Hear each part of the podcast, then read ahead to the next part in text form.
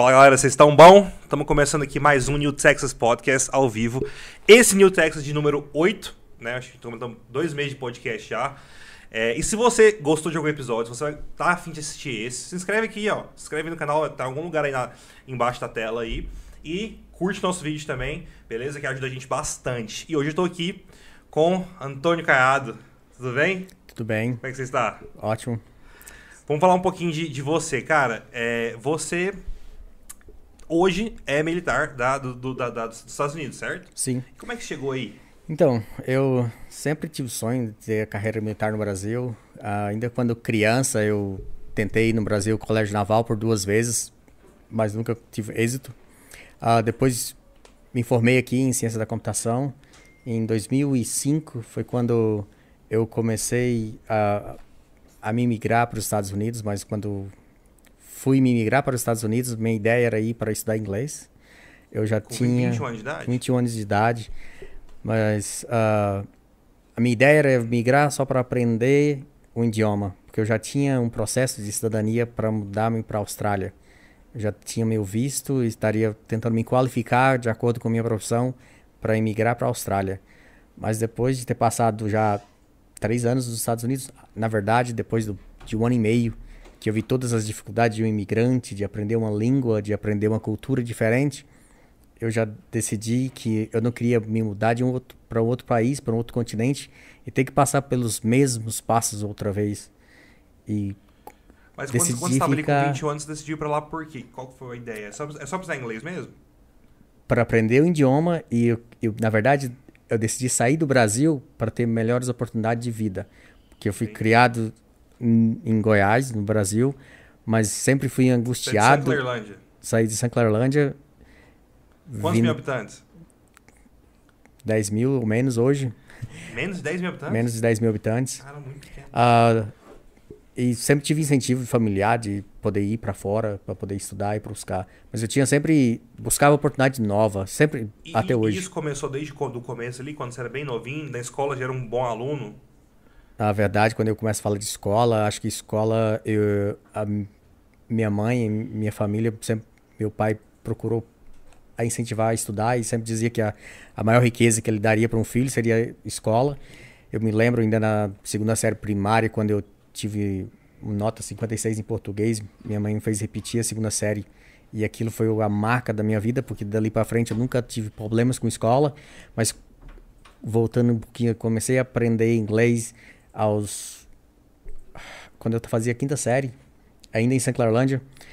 E quando você fala de ideia de militar, a minha ideia de ser militar e, e começou a nascer ainda em. Clarlândia, quando eu, eu tinha 3, 4 anos de idade, meu pai indo em um bar em Clarlândia de um senhor que tinha participado da Segunda Guerra Mundial.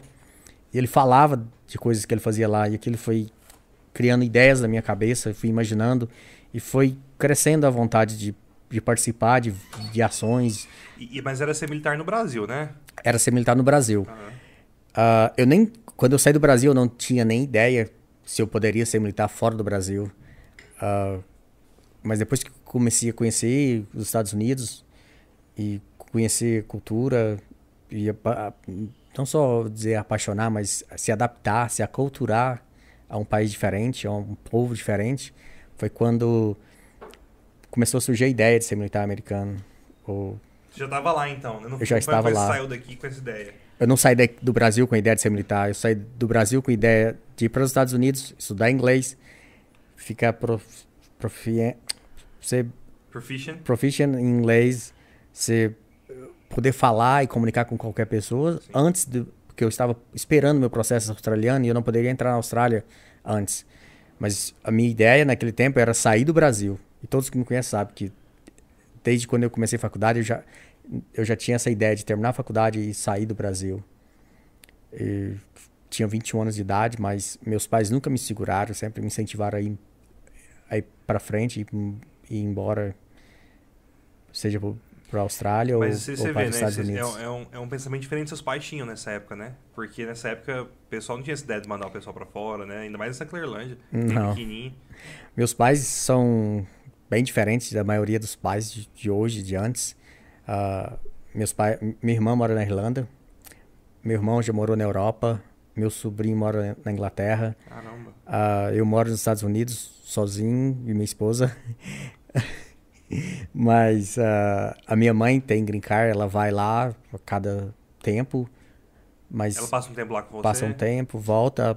Às vezes Hoje passa... você mora na onde lá? Hoje eu moro em Irving, Texas, que é no norte de Dallas. Norte de Dallas, uh, e Mas nos Estados Unidos eu conheço 46 estados. Mas, cara, então você faltou quatro, é? Faltou quatro. Eu ainda não fui no Havaí, no Alasca. Havaí, Alasca. Uh, ainda no, no, no, norte, na Montana. Montana. E Nossa, mas Montana... South Ninguém vai em Montana, né? mas um dia ainda vou... Já fui perto, mas nunca cheguei aí lá. Cara, mas... as 46 estados é muita coisa. Antônio, é muita coisa. É bem diferente. Cada estado você pode identificar a cultura. Cada região... Porque é muito grande os Estados Unidos, né, cara? É grande, diverso. Tem imigrantes de várias partes do mundo. Porque os Estados Unidos também foi criado por imigrantes. Foram criados com a ideia de liberdade, liberdade para poder praticar religião, praticamente uma religião. Foi isso foi o início da história quando saíram da Inglaterra para ir para os Estados Unidos, foi em busca de liberdade. E desde que, que começou são feitos né? imigrantes, que eram protestantes. Tanto que hoje a maioria, a maioria do, do, do, do, dos Estados Unidos é protestante, né? Grande parte. Grande parte do Texas, onde moro hoje, eu direi que Texas. 90%? 60%, 60%. é batista. Uh, eu diria que mais uns, uns 10, 20% a mais evangélico. Tem uma pequena comunidade muçulmana já no Texas, uns, talvez uns 2% hoje, e uns 15% de católicos. É Mas Texas, pouco, é, né? Texas é o estado mais conservador do, do país Sim. e um dos mais religiosos também. Eu acho que também por isso que um dos estados mais ricos. Provavelmente. Talvez mais familiar. E também com muito imigrante. Muita e gente... Tem, tem uma, uma conversa agora que o Texas está virando a nova Califórnia, né? Recebendo bastante empresas de tecnologia. Tex, Texas, a economia do Texas, para quem conhece o Texas, é, Texas é gigante. Temos cinco cidades, cinco metrópoles, e cada uma é focada em uma área. Se você vai em Dallas, Dallas tem tecnologia, um pouquinho de petróleo, mas se você vai em Houston, o que domina é petróleo. petróleo Quando você vai em Austin, tudo, tudo, tudo. É, toda a parte de governo, governo tem tecnologia.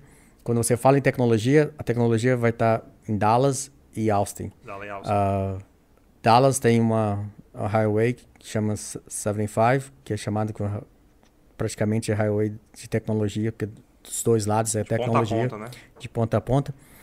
Eu praticamente eu mudei para Dallas para trabalhar com tecnologia em 2013, porque uh, várias corporações estão em Dallas e o que é curioso que muita gente não sabe o porquê que essas empresas se foram para Dallas é porque em Dallas está um dos cinco hubs de internet do mundo e é mais barato se transportar dados, dera custa menos para as empresas por isso que Dallas tem vários data centers. Caramba, em Roanoke, não, não. é assim, essa é a verdade. Em Roanoke, que você chegou a conhecer Roanoke? Não. Fica depois de Grapevine, eh, quando você pega a 635. Você vai... No, praticamente no norte de Fort Worth. Sei. Roanoke é a capital de, dos data centers do país. Cara, praticamente. Não, não. Tem data center por todos. E por isso que lá é bom para empresa de tecnologia é, custa menos para se transportar dados. Mais barato. Por isso as empresas vão para o Texas. Outro incentivo, porque a maioria das empresas que vão ganha incentivo fiscal por 10 anos. E, e, o Texas também ele tem é, o income tax uh, zero, né? Quando a gente fala em income tax zero no Texas, é praticamente é o imposto de renda estadual, que vários estados têm, que a Califórnia é 11%, 11%. do seu salário que você ganha no Texas é zero. No Texas você só paga imposto federal. Só imposto federal, você não paga imposto do, pro, estado. Os impostos estaduais, quando você fala de, de, de imposto de renda, de renda, sim. Não existe a nível de estados. É a zero. maioria dos estados é 6,25%. E isso faz muita diferença, não faz? Faz. Meu caso, faria. Uh, diria que por ano, talvez uns 16 mil dólares é. de, a menos de imposto. É muita coisa. Uh, essa é um, uma das coisas. Os Estados Unidos tem cinco estados ainda que não tem in, state income tax, que seria taxas Imposto de renda estadual, Estadual. Descontado, em- descontado em folha de pagamento. Ah, Lá é 0, 0, né? Zero, zero. A Califórnia é 11%, que é altíssimo. Quando você fala que muita gente está imigrando da Califórnia para o Texas, estão imigrando Pra correr para correr de imposto, e de, De custo de vida muito alto, né? custo de vida alta, imposto alto. E Califórnia tem um grande problema com pessoas morando na rua. É. Ah, se você vai em Los Angeles, tem. Eu direi que depende de onde você for em Los Angeles, vai ter mil pessoas, duas mil pessoas morando na Que rua. Isso. Que a mídia não mostra, mas é São verdade. Francisco também. São Francisco tem um pouco menos, mas Los Angeles é onde tem mais tem, seria em Los Angeles. Ah, mas isso é o que acontece nos estados que são mais liberais nos Estados Unidos. Se você olha os estados que são mais liberais, você vai ver mais esse estilo de, de coisas. Tanto que no Texas não tem, né?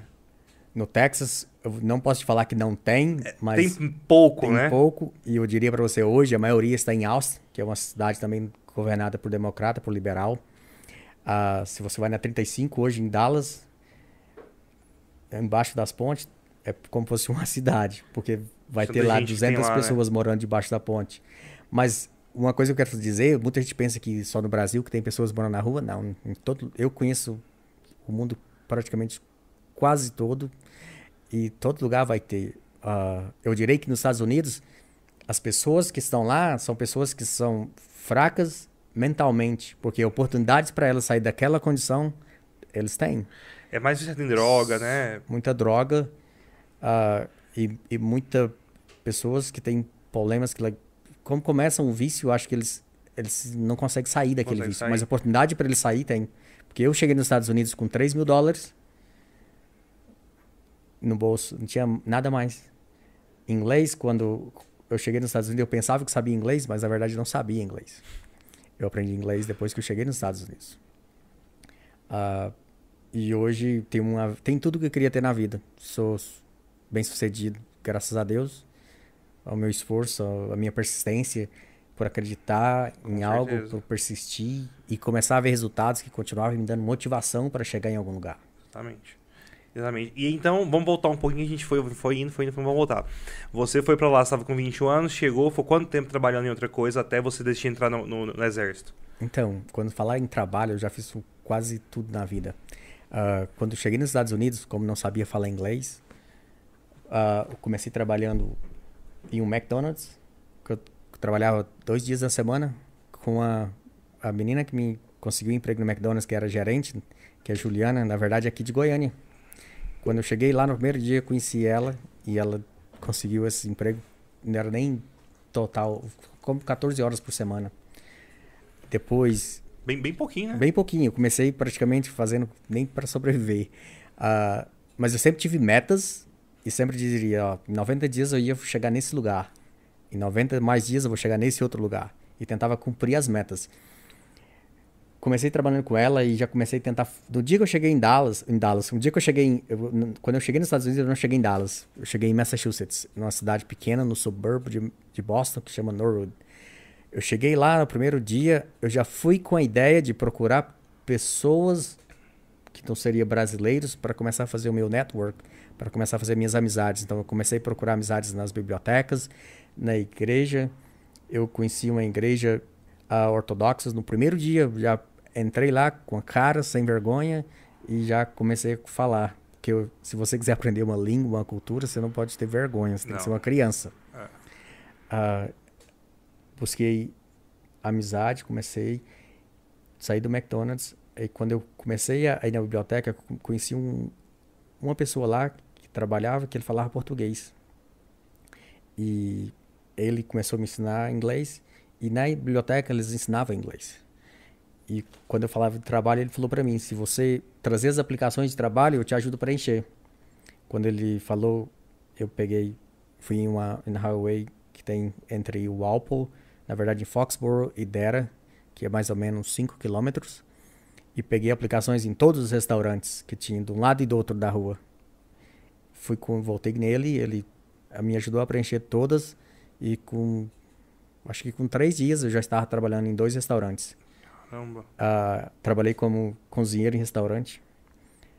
Nesse mesmo tempo, comecei a entregar jornal. Eu comprei uma rota de jornal, porque na época ainda tinha muito jornal impresso, Quando eu fui para os Estados Unidos, uh, quase não tinha jornal digital, era quase tudo impresso. Então eu entregava jornal das três da manhã até as seis, ia para a escola das sete. Que eu, quando eu comecei a estudar nos Estados Unidos em escola normal, foi eu estudei no Fisk quase um ano nos Estados Unidos e trabalhava em três empregos.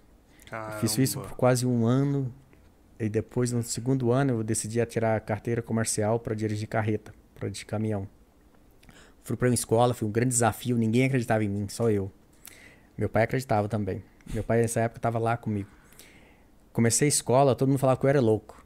Fui para a escola para aprender a dirigir caminhão.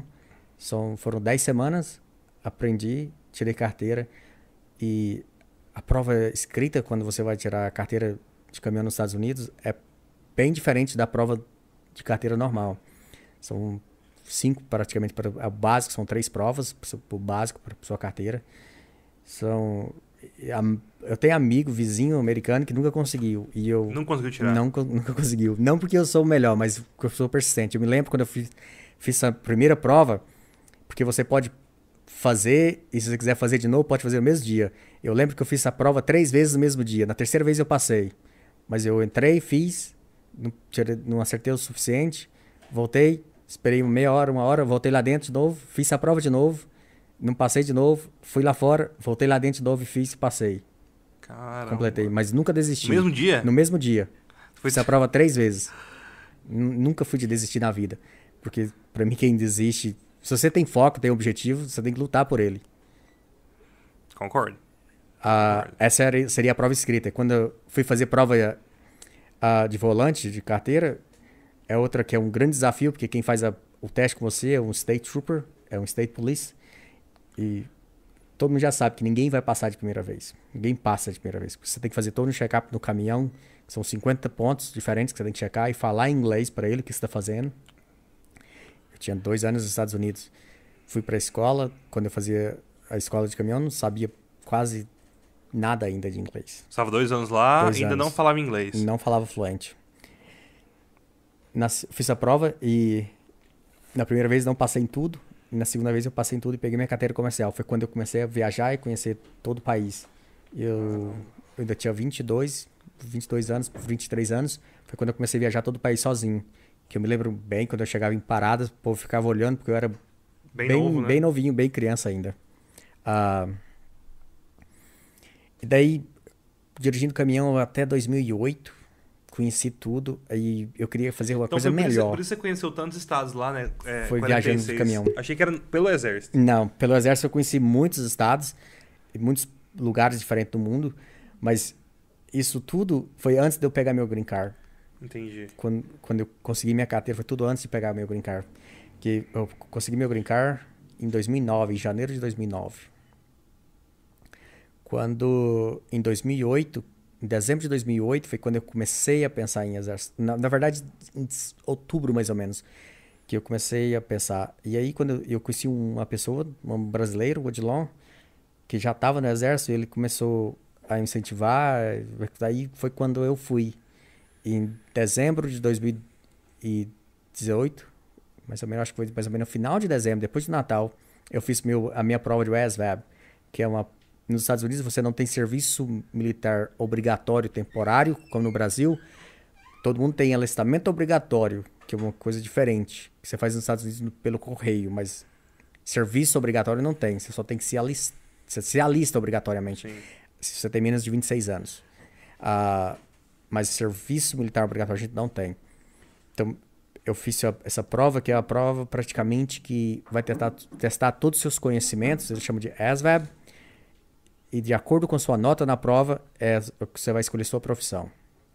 A primeira vez que eu fiz a prova, eu, meu SVAB score foi, se eu não me engano, foi 66. E depois eu quis fazer a prova de novo, eu fiz de novo e hoje meu SVAB é 110, 111. Qual que é o máximo? 120? 120 é o máximo. É. É, hoje é 100... trabalho com essas notas. Já é. 111. A SVAB score é uma das coisas que demonstra para o imigrante, para qualquer pessoa que, que você pode, porque a maioria, quando você vai fazer prova do SVAB, a prova de vocabulário, a maioria das palavras são latinas. Se você pensar aquelas palavras em latim ou em português, você vai acertar. E o americano não tem aquela habilidade que a gente tem. Uh, e o que conta no teste é matemática e inglês, praticamente. Matemática e inglês. As outras partes, de mecânica, de física, uh, praticamente é mais focado para a profissão, que realmente vale é matemática e inglês. Então, quando eu fiz essa prova, eu só tinha meu Social Security. Estava esperando meu Green Card. Quando eu fiz a prova no tempo, os Estados Unidos estavam em que eles chamam de Higher Deployment Cycle. E eles... como é que você conseguiu o Social, o social Security o primeiro? Eu já estava em um processo para receber meu Green Card. Hum, é, então peguei o social temporário. Como é que foi temporário. esse processo para você pegar? Você foi sorteado? Foi por empresa? Ou não? Hum, foi por tempo de estar lá por mesmo? tempo de estar lá, mas foi quando eu iniciei o processo, foi quando eu comecei como estudante. Ah, como estudante, é. entendi. Foi quando iniciamos tudo. Quando, quando, eu, quando eu fiz minha prova, o exército foi que acelerou para o meu, pro meu green card sair, porque quando eu fui, passei na minha prova do ESVAB, em final de dezembro, mais ou menos em. Foi dia 5, se eu não me engano, foi dia 19 de, de, de janeiro, foi quando eu fiz prova. E no dia 5 de fevereiro eu assinei meu primeiro contrato com o Exército.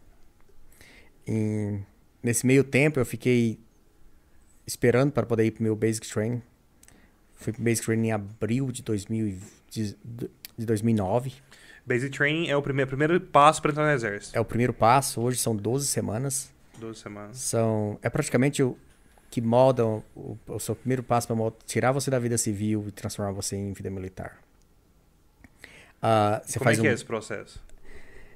É difícil, pode ver vídeos, ver filmes. É, é, é para mim, que era imigrante, estaria nos Estados Unidos há menos de 4 anos, 3 anos, era, foi bem difícil, foi bem duro, porque eu ainda não falava inglês fluente. Pra... Você estava lá 4 anos? 3 anos. 3 anos. Não era. 3 anos e meio. Não era fácil. Como é que estava o seu inglês nessa época? Tava intermediário? Tava intermediário para baixo. Mas foi quando eu aprendi muito, porque você aprende porque você precisa, você Sim. necessita aquela. Você precisa de aprender.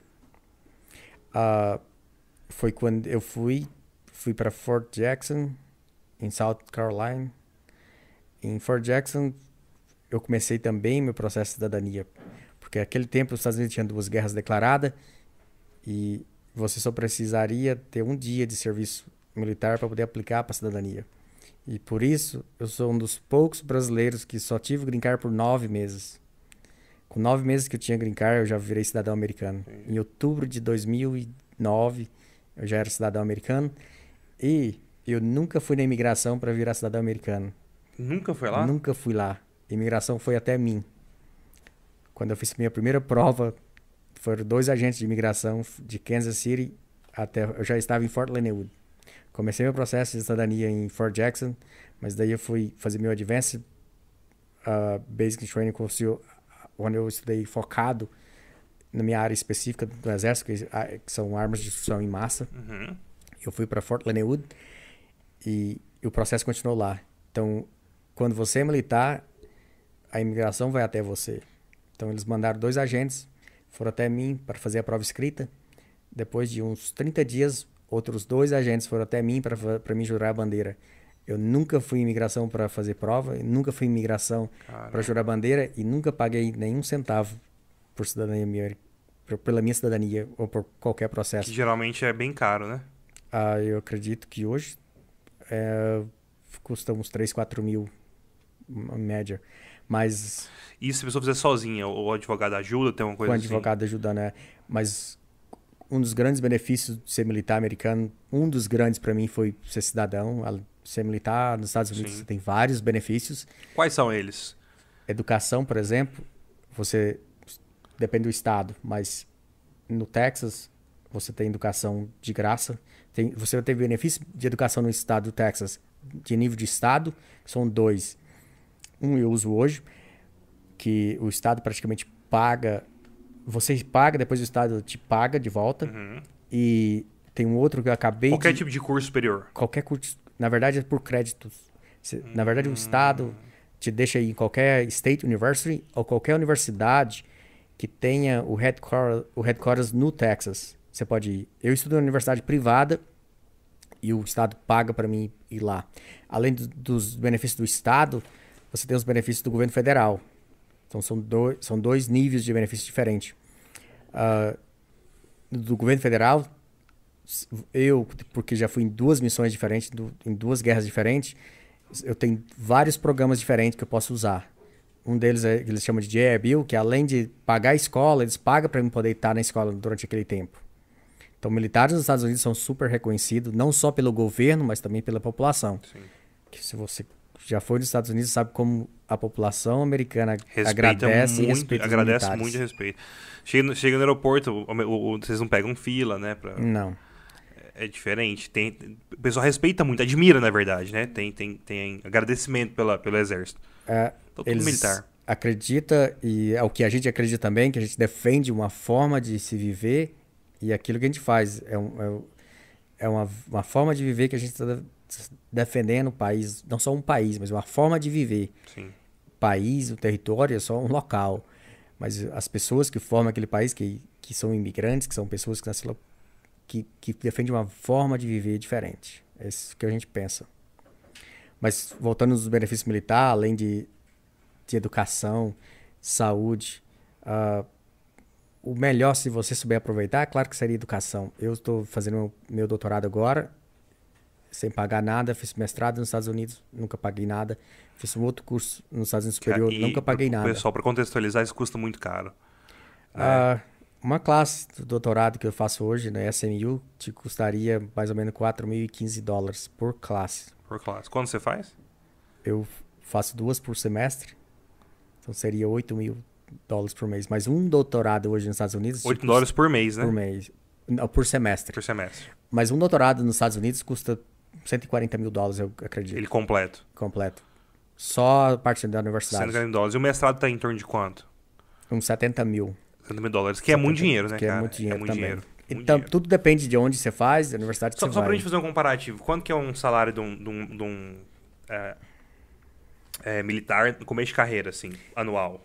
Então, quando você começa com private, for, vai estar tá em torno... É, porque o que o militar ganha nos Estados Unidos não é o salário, é os benefícios. Entendi. O salário dele vai ser em torno de uns 1.800 dólares. Por mês. Só porque ele vai ter o que a gente chama de, de os, quando, os benefícios para casa, que talvez pode ser até maior do que isso. Entendi. E começa a somar. Se ele tem filho, ele vai ganhar mais, que ele chama de, a gente chama de B8, que é um basic housing, e, que você vai ganhar, é um, é um auxílio moradia praticamente, que vai ser mais alto que seu salário. Depende da cidade que você mora também. Hum. E esse desses dessa parte do seu salário você não paga imposto, que são auxílios. Entendi. E você vai ter seguro saúde para você e para sua família. Se você tem filho, você vai ganhar mais também. Uh, então é, varia é mais muito. de benefício que de salário é mais mesmo, né? de benefício do que salário. E o legal é que dos benefícios você não paga imposto. Você só paga imposto em Entendi. cima do salário base. Só que você recebe ali. Você recebe Isso anual vai dar o quê? Uns 20 e ah, poucos mil dólares? Eu diria 32 mil dólares 32 mais ou menos. dólares anual.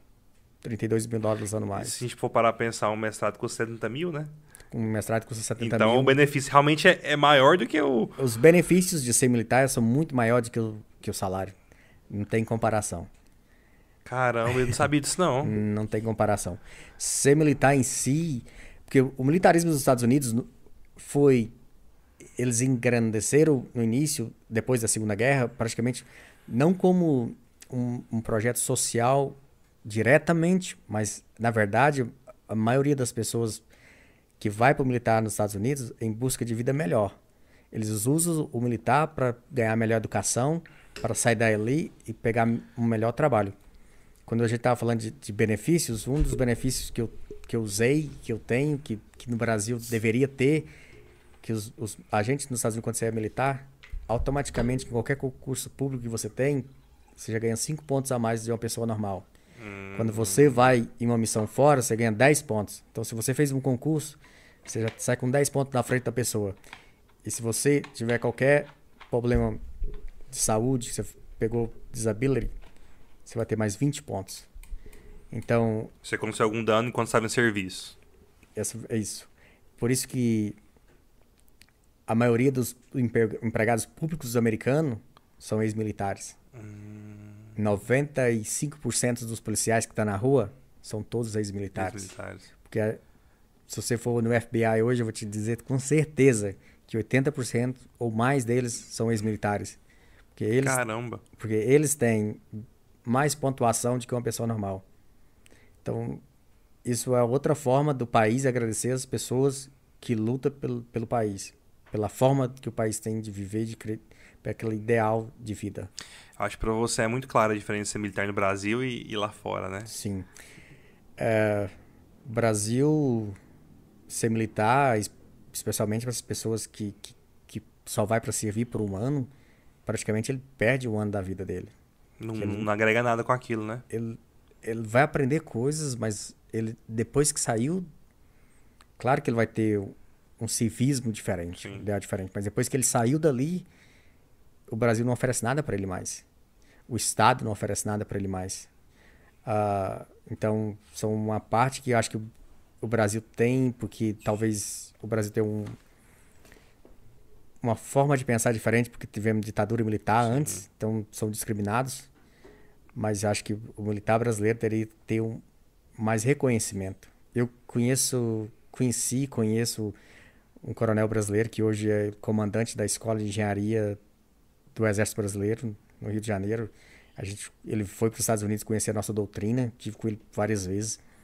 E a gente conversando, ele foi falando quais, o quanto é diferente o, re- o reconhecimento e as oportunidades para os jovens que vão para o Exército Brasileiro, para os jovens americanos que vão para o Exército Brasileiro.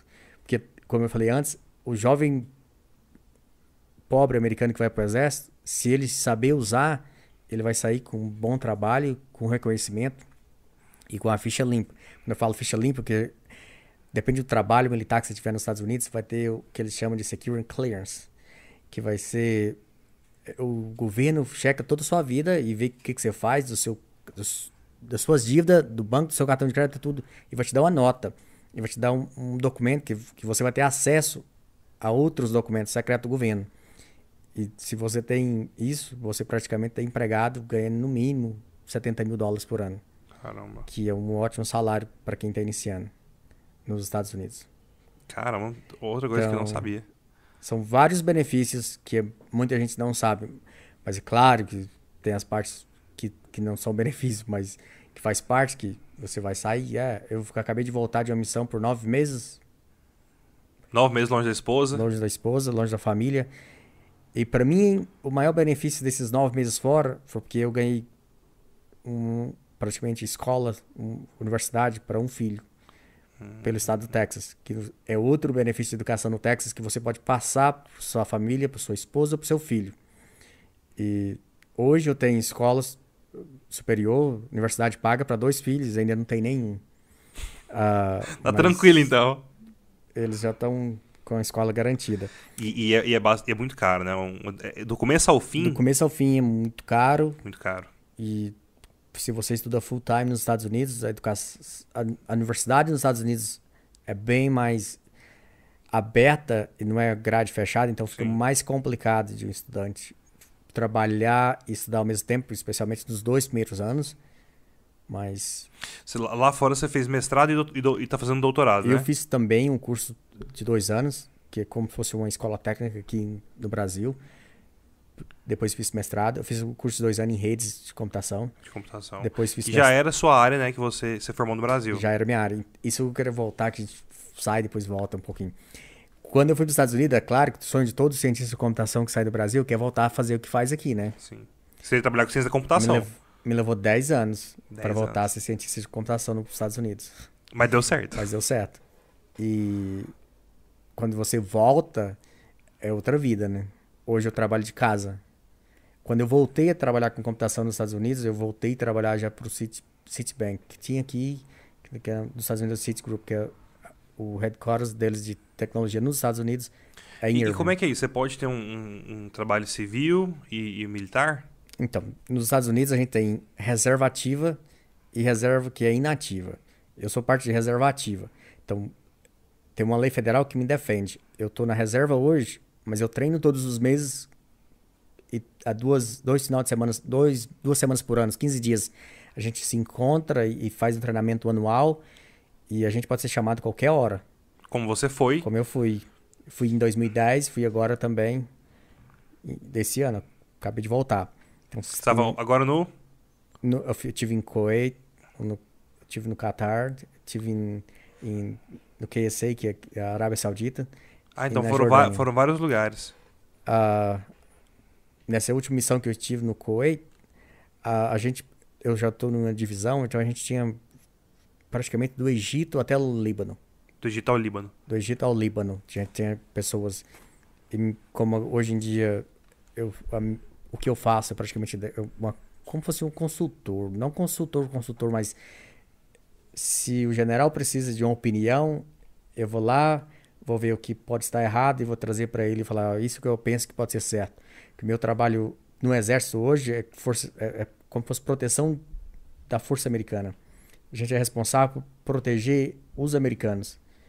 Ah, e na minha área, que me especializei, que é arma de destruição em massa, praticamente eu vou ver se o que o Irã tem é um perigo para o militar americano que está na borda da Síria. Entendi. Ou se, se a gente tem um, um equipamento que pode prevenir ou pode alarmar, ou, ou mandar um alarme, se um campo de refugiado que está na borda da Síria, por exemplo, está fazendo, pretendendo fazer, mandar, ou, ou como fosse um. um ah, se eu ver se o, o Irã está movendo de um coisas de um lado para o outro. Eu não Entendi. posso falar muito em detalhes, porque é uma coisa Sim, secreta. Sim, sim, sim. Mas se, se a gente consegue analisar, consegue ver em satélite se o Irã está movendo uma ogiva de um lado outro. para o outro, eu vou identificar e vou dizer, ó, Isso esse é um risco. site, esse é um site, ou esse é um local onde ele pode mandar um míssil que vai atingir essa região. Então é- a gente pega muitas informações Caramba. que são informações secretas em toda a região e volta e você vai dizer uma pessoa que ele vai praticamente, se for alguma coisa realmente que vai acontecer, vai passar para o presidente. Então é um trabalho muito sério. E Porque não é- só é- para é- gente, mas para o mundo. Arma de destruição em massa, né? Isso. Então, é, é- a gente tá falando de ogiva, de... de... Hoje em dia a gente fala muito de coisas nuclear, mas na verdade tem muitas coisas biológicas. Armas biológicas também, né? Você pode ver hoje que arma biológica agora pode todo mundo pode ter certeza que arma biológica para mim desde quando eu comecei a me aprofundar, porque no exército eu sou totalmente diferente que na minha vida civil, no exército minha especialização e o que eu estudo é outra coisa. Mas hoje com o coronavírus você pode saber que armas biológicas realmente funcionam. E, e, E- às vezes e mais do que uma... E para minha experiência, mais difícil de que uma arma nuclear ou, ou radiológica, porque demora tempo para você descobrir. Até que você descobre, já se proliferou em vários lugares. É verdade. E já começa a espalhar. O míssil, às vezes, você consegue Você consegue se interceptar, ainda interceptar, no ar. prever. Você, você consegue. Os Estados Unidos e Arábia Saudita interceptam míssil praticamente toda semana na região. Eles atirou de um É lado, porque você as pessoas não outro, sabem disso, né? Que tá acontecendo agora, pode acontecer agora, né? Uma coisa dessa. Sim, ah, se você olha um pouco a Dai, história, Coloca uma, vai colocando umas fotos aqui pra gente ir ilustrando. Um pouquinho da história da península, quando você olha no, do Iraque até, ah, até o Egito, você- no Iêmen, que está no sul da Arábia Saudita, eles têm uma, uma, uma rixa, uma briga que vem de anos e anos. É, eles- Explica pro pessoal, acho que é bom você explicar isso, é, Antônio. Qual, qual que é esse, essa- esse problema ali nessa região? Qual que é Então- o, o- o conflito que dá essa, essa quantidade de guerra, que a gente vê toda hora pipoca lá, um, um negócio? Tem várias formas diferentes de você ver. Uhum. Porque quando você começa a estudar a história da região, se- eu tirando, falando de Arábia Saudita para baixo. Entendi. da- se você for olhar né, em questão de Arábia Saudita. A Arábia Saudita, antes, toda a península era um país só. Ah, o rei da Arábia Saudita. Coloca ela maiorzona, Dai. O rei da Arábia Saudita, quando ele foi. Ele tinha seis mulheres. Seis. E ele teve um filho com a empregada dele. E os filhos dele começou a, a brigar por poder. E ele começou a, a es- a espalhar, ou a mandar os filhos para cada região. Por isso que hoje você tem UAE, que está Dubai, e Abu que são os dois estados que formam UAE. Então ele mandou um filho para lá, mandou um filho criou Bahrein, mandou outro filho criou Oman, mandou um filho criou Kuwait, mandou outro filho. Então ele spamou os filhos dele porque brigavam por poder e criaram outros países na mesma Entendi. península, na mesma região. E o filho que ele tinha com uma negra que era africana, ele mandou para o Iêmen, que é o país mais pobre que tem na região e mais discriminado. até hoje tem guerra Ainda tem essa. entre o norte do Iêmen, praticamente guerra, eles, eles, eles praticamente atacam e tentam atacar o tempo todo, que vem do Iêmen para a Arábia Saudita. Então, essa é, é quando a gente fala daquela região, mas a maior guerra hoje de terrorismo, que eles usam regiões para poder guerrear contra, ou para poder tentar fazer alarme contra outros países, que você vai ver no Afeganistão, que vai, você vai ver Talibã, que são af- afegãos brigando com afegãos praticamente hoje com o mundo, mas eles, eles escolhem um local para ser uma, um ter- fazer um terrorismo, para fazer uma guerra de terrorismo, para brigar contra o mundo.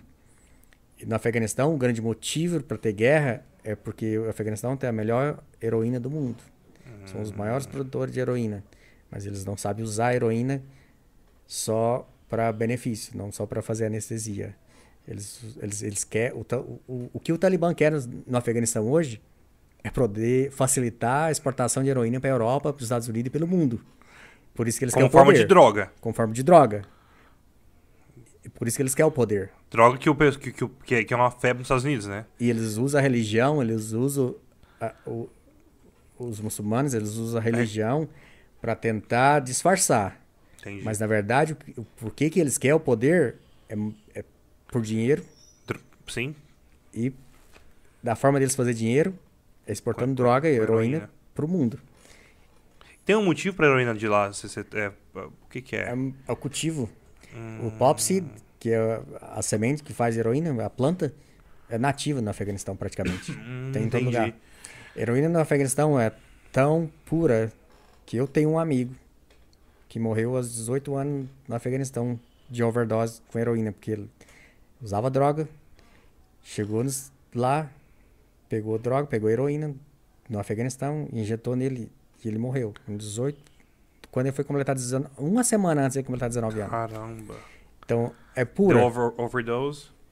Heroína no Afeganistão é 100% Pura. pura. É, eles são a melhor. E outra coisa que muita gente não entende o porquê o Talibã é, e a região do Afeganistão que eles é tão forte, que quando você estuda a história do Afeganistão, vem desde os anos 300, quando a, a Pérsia, o Irã, que us- usava como rota para poder vender na Índia, eles usavam como rota de, de mercado, é, eles já brigavam por área, mas é quando você começa a ver a Inglaterra veio e pegou o Afeganistão nos anos em 70 e quando a Inglaterra começou a dominar o Afeganistão eles venderam uma parte da fronteira praticamente do Afeganistão com o Paquistão para o Paquistão e aquelas pessoas daquela fronteira não quer ser nem paquistanês e, praticamente é, eles não querem ser paquistanês mas eles também não não têm identidade de Afeganistão Entendi.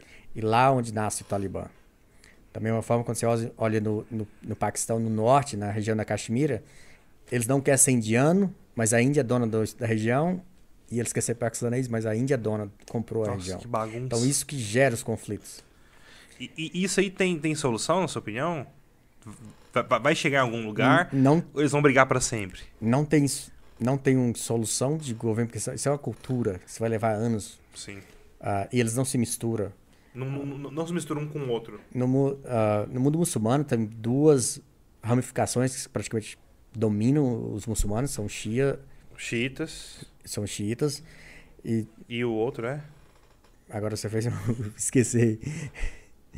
Ah, então eles eles não se misturam ah, suni, são sunitas e xiitas. Suítas e chiitas. E são bem foi outra briga por como a gente praticamente quando o quando o profeta Maomé morreu, uma parte dos muçulmanos queria que a hierarquia continuasse dentro da família e outra parte queria que, que eles começassem de novo e Entendi. fosse outra pessoa indicada. Então foi quando eles se dividiram. E eles não se misturam. Se você vê hoje ah, Irã, que é maioria xiita, você vai em outro em outro país que não é. Então eles começam a ter conflitos. Eles não se misturam de forma nenhuma. Eu estava em uma base militar no Afeganistão que de um lado Você tem- era naquela pastinha tem fotos dessa última missão? da última, É. ah, bem menos porque a, ulti- a minha última missão é quase toda secreta. Ah, tem poucas fotos. Tem pouquíssimo, nem, nem celular eu podia usar na minha última missão, eu só usar quando eu Sério? meu quarto. Então é. Quando eu, Quando eu estava na minha última missão, quando eu entro no, no compound, quando eu entro no lugar que eu trabalho, eu não tenho nenhum relógio, nada. Nada. Só eu. E o que está lá dentro. Ah, Pode mostrar algumas fotos? Tem alguma Pode. pra mostrar? Pode mostrar? cai- se você ver no Kuwait, Porque senão o governo americano derruba, derruba o nosso vídeo em 3 minutos. Mas ah, eu falo muito de militar, às vezes esqueço um pouco de falar da minha vida civil também. ah. Fala da sua vida civil, a gente falou muito da sua vida militar, mas você, você me contou que você trabalha com patente. Isto. A, a minha vida civil, na verdade, é o que, que me trouxe em um, pa- um patamar, em um, um cargo mais alto. E um- e foi onde eu consegui chegar mais longo. Em- como eu disse antes, em 2013 fui para o Texas, fui trabalhar com o Citigroup. Depois de três anos trabalhando com eles, eu cheguei em um lugar que eu não conseguia ganhar. Eles não me iam pagar mais, porque só tinha duas pessoas que faziam o que eu fazia. No City, eu trabalhava com automação de, de redes de computadores. E praticamente eu trabalhava com software e fazia script para um software que identificava erros na rede de computador do Siri em 165 países. Caramba. Ah, e não tinha como mais. Eles não me pagariam mais. Então eu queria, eu como eu estava na idade que, para mim eu queria, tinha que usar meus conhecimentos para ganhar dinheiro, foi quando eu comecei a procurar um outro trabalho. Foi quando eu fui para o governo. Quando eu fui para o governo, eu fui ser examinador de patentes, como eu te disse. Foi outro desafio na vida que eu também não desisti. Quando eu comecei a fazer, ah, eu falei com várias pessoas antes de ir para ser examinador. E todo mundo disse: você tem que ir porque pelo menos você disse que você tentou. Quando você vai, eu não sabia hum, nada de patente, sabia de computação. Mas são seis meses de academia. O processo de seleção é, é gigantesco. E, e explica pessoal o que, que, que é isso, o que, que é ser examinador de patente. praticamente hoje hum, o meu trabalho é defender, o que eu eu falo para as pessoas é defender a sociedade e ao mesmo tempo fazer com que a tecnologia, a ciência se continue se promovendo. Uma patente americana hoje tem valor por 20 anos e quando é garantida a patente, a empresa tem 20 anos para explorar a ideia dentro do país. Então, patente é, é o que move a economia. Porque se eu dou uma patente para a Apple, ela tem o direito de explorar aquela ideia por 20 anos dentro do país. Ninguém mais tem direito. Um, quando eu falo de tecnologia, você pode até ficar um pouco confuso, mas se você pensar em, em patentes de medicamento, que vale bilhões de dólares, Uhum. que uma patente de uma vacina do coronavírus vale. Se você olha a, a Moderna, quando ela começou a lançar a primeira vacina, as ações deles é, saiu de, de, de dólares por mil dólares, por, cresceram mais de 2 mil por cento, e vale muito dinheiro. A patente de tecnologia vale muito dinheiro. Ah, as empresas que mais têm patente de, tecno- de tecnologia hoje nos Estados Unidos e no mundo é IBM, seguida por Google, Microsoft. Mas todas essas grandes empresas têm muitas patentes. Eu, E a patente ela é necessária para qualquer empresa ou para algumas específicas? para as empresas que querem explorar a ideia, todas as empresas vão aplicar, porque quando você tem patente, você tem royalties, você vai automaticamente fazer dinheiro. Se Então, por exemplo, o Newtex poderia ter uma patente. poderia ter uma patente. Você pode ter ver, hoje você tem um iPhone que tem uma tela da Samsung, porque a Samsung criou aquela tela. E a patente E é a dela. patente é dela, mas a Apple usa a paga mesma pra, tela. paga pra eles. Paga para ele. Então eles fazem mais Entendi. dinheiro com patentes, às vezes, do que a, Com o próprio com, produto. com tecnologia, com ideias, com- do que do próprio produto. E a maioria dessas patentes nascem nas universidades americanas. Porque as empresas americanas fazem algo que no Brasil, se existe, eu não conheço. Que é investir em pessoas, em cursos que faz resource, que pesquisa e que desenvolve ideias. Pesquisa mesmo, né? Pesquisa, Pesquisa dentro das universidades, ideias. né? Dentro das universidades. A minha universidade ganha da AT&T, da companhia telefônica, por ano 5 milhões e a- eles vão te dizer o que, que eles querem que pesquisa. A gente hoje ganha 5 milhões para pesquisar a segurança 5G. Segurança 5G. São 5 milhões investidos. Mas todas as patentes que saem dali vai ser da AT&T. Todas as ideias, os estudos vão ser para eles. Cara, pra ele fica até barato, né? Fica barato, porque ele vai ganhar muito dinheiro depois. Com certeza. Então, eu tive a oportunidade de trabalhar várias patentes, trabalho até hoje. Uma delas, todo, quase todo mundo usa, que foi que eu falo, em quase todo lugar que eu vou, o pessoal começa a me perguntar, que é do iPhone, que é quando você recebe um, um e-mail ou um text message no iPhone, eles te sugerem para adicionar aquele contato. Se tem um número de telefone Aham. escrito na mensagem, o iPhone automaticamente vai dizer: Você quer adicionar esse contato para você? É uma das patentes que A- eu Até aquilo vira patente? viro patente. Quando você vai Caramba. agendar, você abre um e-mail que vem uma data e um horário, o iPhone também vai te dizer, você quer adicionar isso no seu, no seu calendário? No seu calendário. Também é uma patente. São patentes diferentes, mas viram uma família de patente. Porque quando você começa... Caramba. Quando uma ideia nasce, várias outras ideias começam a nascer.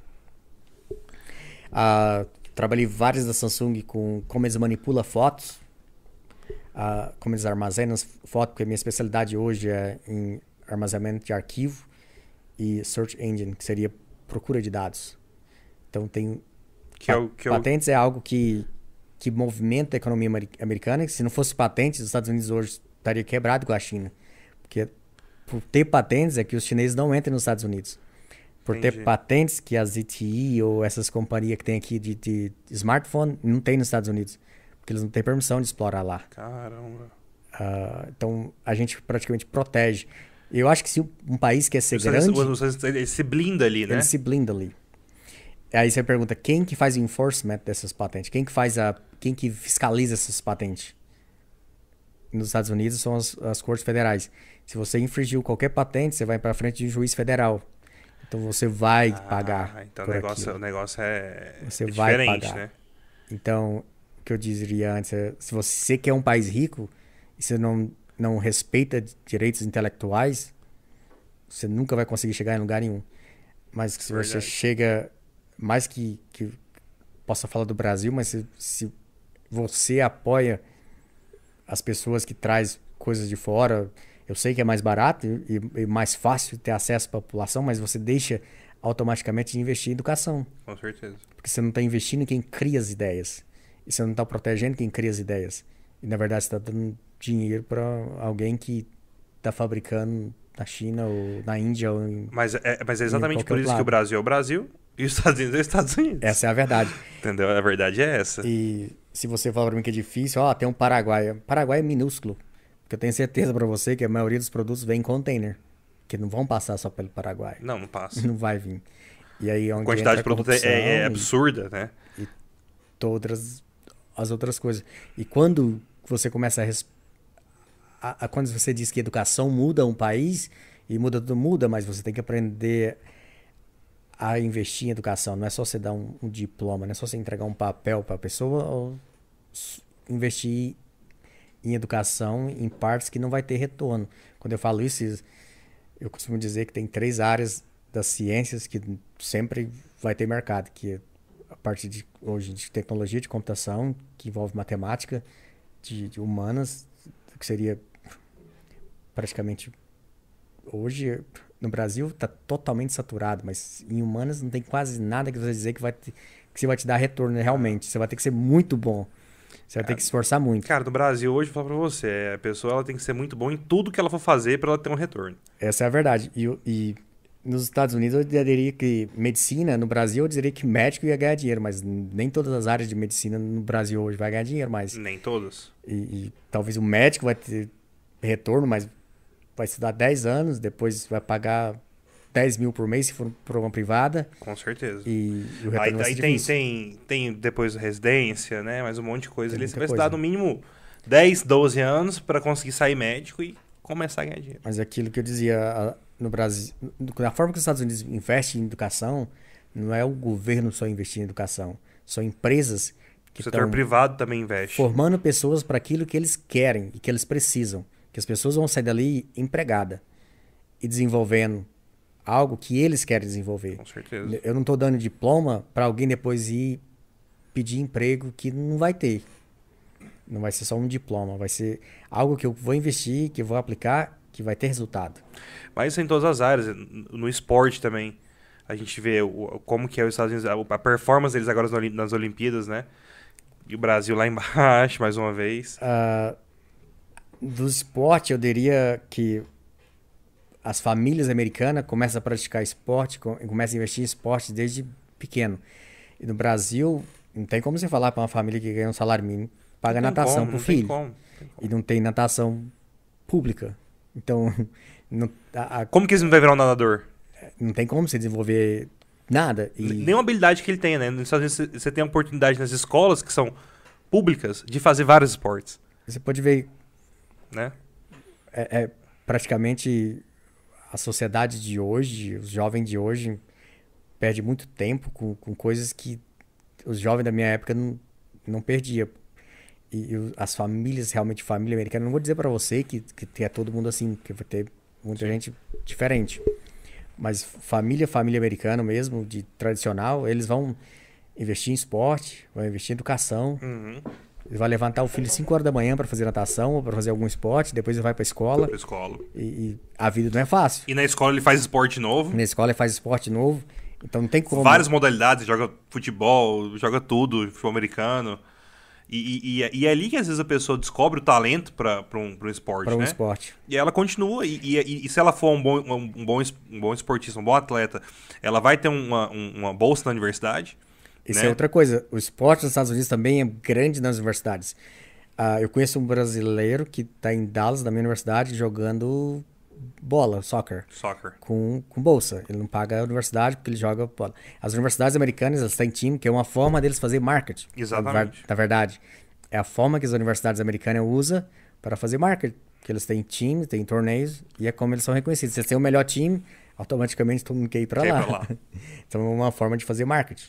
Então eles querem ter os melhores, os melhores atletas, né? Quer ter os melhores No, no- atletas. no time dele. Então É. oferece uma bolsa, oferece não sei o que lá, né?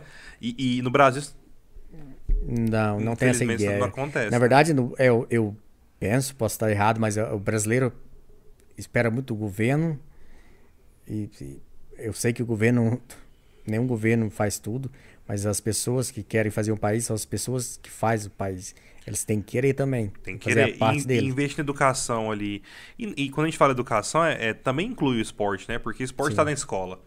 Né? Então você inclui isso também lá, lá, na, lá na base, do- no começo. Lá no começo, lá no início. É- e escola, e quando eu dizer escola nos Estados Unidos, eu que estudei no Brasil e estudei nos Estados Unidos, a- eu, eu diria que, não sei agora, mas no meu tempo, eu, eu, eu acredito que eu aprendi mais escola em escola, em, quando se fala de, em coisas de escolas, em ciências, em matemática, português e inglês no Brasil, do que um, um americano em escola pública nos Estados Unidos. Mas em esporte, eu não aprendi nada no Brasil, não sei jogar nenhum esporte. É, de, de, fato a gente. É a matéria que o conteúdo é mais denso.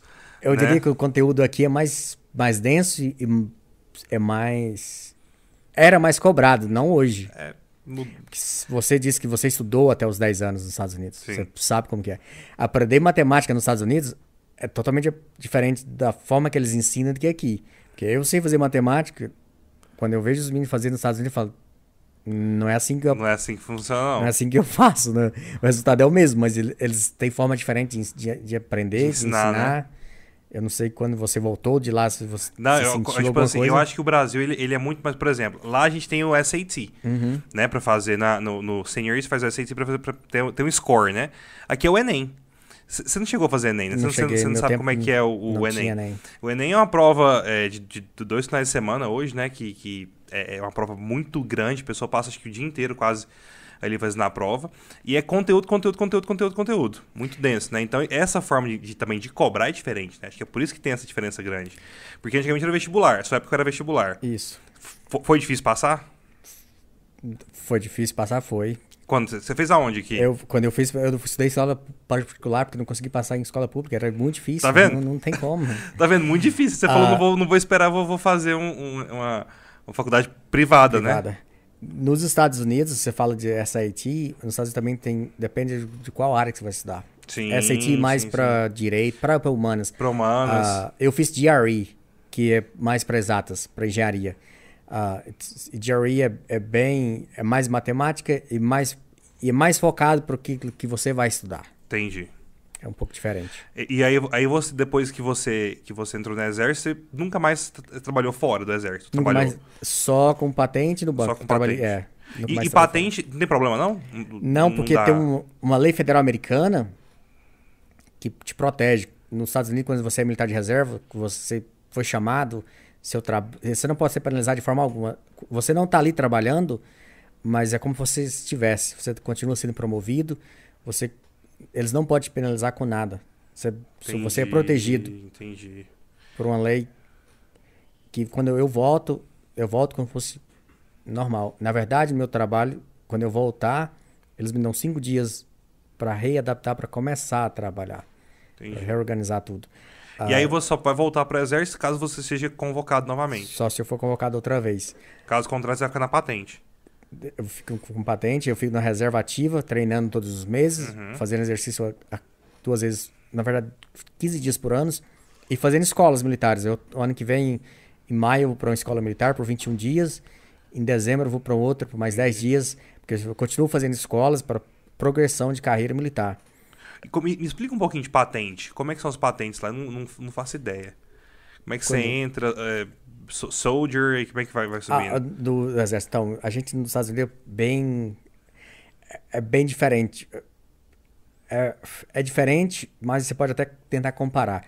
Então, nos Estados Unidos a gente tem enlistments e officers. Quando você fala enlistment, são as pessoas que executam, as pessoas que vai fazer o trabalho. E os officers são os que planejam. Os oficiais, que são oficiais que entram como tenente, que é um oficial, eles podem entrar através de universidade, que eles têm um programa que eles podem entrar, fazer o programa durante a universidade. O governo vai pagar, vai dar mais um tipo de você conseguir bolsa para fazer a universidade. E quando você termina, você vira primeiro tenente. Tem a OCS, que é uma escola de oficial, que você já terminou o seu curso superior, quer ser oficial. Todos os oficiais têm curso superior no Exército. Você vai para essa escola e faz, se eu não me engano, o OCS são três meses e faz. Ah, e tem os enlistment. O enlistment é como se fosse soldado. Você entra, nos Estados Unidos não tem soldado por um ano. Você entra, no mínimo que você vai assinar contrato. Às vezes tem dois anos, mas a maioria, no mínimo, três anos. E são três anos ativo, e depois você vai ter cinco anos de reserva-reserva, que a gente chama de R&R. E, ou você Reserva vai... é ativa? Não, essa reserva, quando você faz o contrato, eh, não é ativa. Você pode ser chamado, mas não é uma reserva ativa. Ou você vai fazer três anos, vai ficar cinco anos nessa reserva, ou você vai fazer seis anos, vai ficar dois anos nessa reserva. Entendi. Praticamente, quando você entra no militar americano, você fica oito anos ligado ao militar. Ativo sem, ou sem, inativo. sem poder não, não, não, não responder o chamado. Isso. Na verdade, até os 26 anos de idade, depende se vem em guerra. Nos Estados Unidos já convocou pessoas da Segunda Guerra Mundial com 42 anos de idade, até mais velho. Depende da necessidade. Entendi. Hoje em dia eu diria que tem mais gente querendo ir para fora, querendo ir numa guerra, do que gente que não quer ir numa guerra. Então, a, a quantidade de voluntário é muito maior do que a, a, a procura e oferta é bem... Muita gente quer ir e não tem oportunidade de ir. Então, nos enlistment, é como se fosse de carreira. Quem, Eu sou- quem se alistou mesmo, Isso. normal, né? Então vai de I1 até I4. Esses I4 como se fosse um cabo no Brasil. Você vai progredindo. Quando você acaba de entrar, você vai ser I1. Seis meses depois, você não fez nada de errado, você já terminou seu basic training, seu advanced training, quando você passa a ser I2. Seis meses depois, você vai estar com 18 meses de exército, quando você vai virar I3. Depois de dois anos, se tiver tudo bem, você não fez nada, você passa no seu teste físico, você no exército a gente faz exame de droga todos os meses. Se usou droga, você não dá no exército americano. Isso, isso é uma certeza. Uma das, das coisas boas também. Então, com, com dois anos já pode ser como se fosse aqui cabo. Depois, essa última, última patente como se fosse soldado. Sim. Aí você começa a ser non-commissioned officers, que vai de I5 a I9. Eu hoje sou I7. Então a gente vai de dos non-commissioned officers vai até I9, que vai de sargento, depois vai staff sergeant, sergeant first class, Que você que é hoje. eu hoje. Depois você vai para primeiro sargento. E quando você vai nesse primeiro sargento, nos Estados Unidos você tem dois que é a mesma coisa, que é o mesmo, ganha o mesmo valor, o mesmo dinheiro, porque são dois trabalhos diferentes, que é Sergeant First Class e Master Sergeant. A diferença é que o Sergeant First Class ele vai ter um pelotão que ele vai estar à frente e o Master Sergeant vai estar em uma posição de staff que é praticamente o que eu faço hoje, que vai estar como um, um consultor. Você não vai ter ninguém com você. Você não vai se responsável por pessoas. Você vai ser Você não tem um pelotão sob seu comando. Não. Quando você é Sergeant First Class como eu, meus primeiros três anos como Sergeant First Class, eu fui. Que a gente tem um. Eu, eu teria um platoon. Eu tive um platoon já, por três anos. Já passei essa fase. Que é quando a gente se organiza em pelotão, a cada companhia vai ter um número de pelotão, que normalmente são quatro, cinco, depende da companhia, depende do que você faz, se é infantaria, se é engenharia, porque nos Estados Unidos o exército é totalmente qualificado, né? Como no Brasil, que tem uns cinco, seis áreas, não, a gente tem mais de 140 profissões dentro do exército, e todo mundo é especializado no que faz, de cozinheiro até tudo. A minha especialização dentro do exército é em arma de destruição em massa, isso é o que eu estudo. Então, eles, vão te mandar para escolas relacionadas com o que você faz. É aquilo que você vai estudar, aquilo que você vai fazer todo dia. E como que eles definem que eles precisam de você na Através missão? do SVAB. Que eles precisam de mim na missão? É. Então, quando eles precisam de mim na missão, quando tem uma missão, eles vão eles vão determinar o que a gente chama de como fosse uma bota, depende do trabalho. Entendi. Vai ter um pouquinho de todo mundo. Vai ter um pouco de inteligência, vai ter um pouco de tudo, vai ter um pouco. Mas depende se você está em, em, batalhão, vai ser um, um requerimento, se você está em uma companhia, vai ser outro. Eu, que hoje estou em divisão, que praticamente é o penúltimo hierarquia nos Estados Unidos, que depois vai ser só o, o que a gente chama de corpus, que seria o, o último. A, a gente tem um pouquinho de cada coisa. Corpus é o. Como fosse. Como eu dizer. SEALs, pessoal. Não, não. Corpus é diferente. Corpus é porque quando você junta várias profissões e, e colapsa em um, em um grande. Ah, a gente tem entendi. praticamente três ou quatro só. É da mesma forma que os Estados Unidos também é organizado, o exército é organi dividido por regiões do mundo. Na, a região que eu estava agora em missão, que eles chamam de ARCENT, que é o Arms Central, que foi um dos primeiros que foi criado, que faz parte do CENTCOM, que é o, que é o Comando Central do Exército. O Brasil, é isso quando eu falo isso, Comando Central, é que todas as missões é, é, tem um general, três estrelas, que vai estar com ARCENT, vai ter um com centro com quatro estrelas. Ele vai dominar toda aquela região do mundo. O Brasil, se a gente tiver qualquer coisa da América do Sul, é, é, a gente chama de, de Southcom, que é o Comando do Sul. Entendi. Então, todas as missões, todos os trem que vêm para o Sul, é parte do CENTCOM. Praticamente a gente dividiu o mundo em partes e o Pentágono dividiu em partes para poder alocar pessoas. Voltando à sua pergunta, no, na missão que eu estava na divisão, a gente teria eu como o senior na minha, na minha área, eu tenho mais dois auxiliares e vou ter mais dois oficial comigo. Então a gente são as pessoas que, que trabalham a parte de, de armas de destruição em massa para defesa. Para defesa. Não pro ataque. Os Estados Unidos até dois anos atrás não tinha a Reagan quando foi presidente ele fez uma promessa que os Estados Unidos nunca vai usar armas de destruição em massa contra nenhum país. Foi quando ele assinou o tratado. Uhum. Mas se alguém usar contra os Estados Unidos, ele, como ele fala no discurso dele, ele vai fazer que aquele país vai virar como se fosse areia. Mas, quando no governo do Trump foi quando começou, e agora nesse governo estamos investindo alguns bilhões, estamos reconstruindo várias coisas. Os Estados Unidos estão vol tá voltando não tem proteção, não tem nenhuma regra que a gente, os Estados Unidos vai fazer como ataque. Mas os Estados Unidos está reestudando, porque você olha todo mundo hoje, você olha a China, a Rússia, o Irã, não tem o, que manda é quem mostra mais poder. Então, eu diria que os Estados Unidos está reestruturando e reestudando. Não estou dizendo que está aumentando, eu está fazendo enriquecimento de urânio, eu estou dizendo que a parte. Os Estados Unidos está estudando. Mas uh, o gasto militar dos Estados Unidos é muito grande.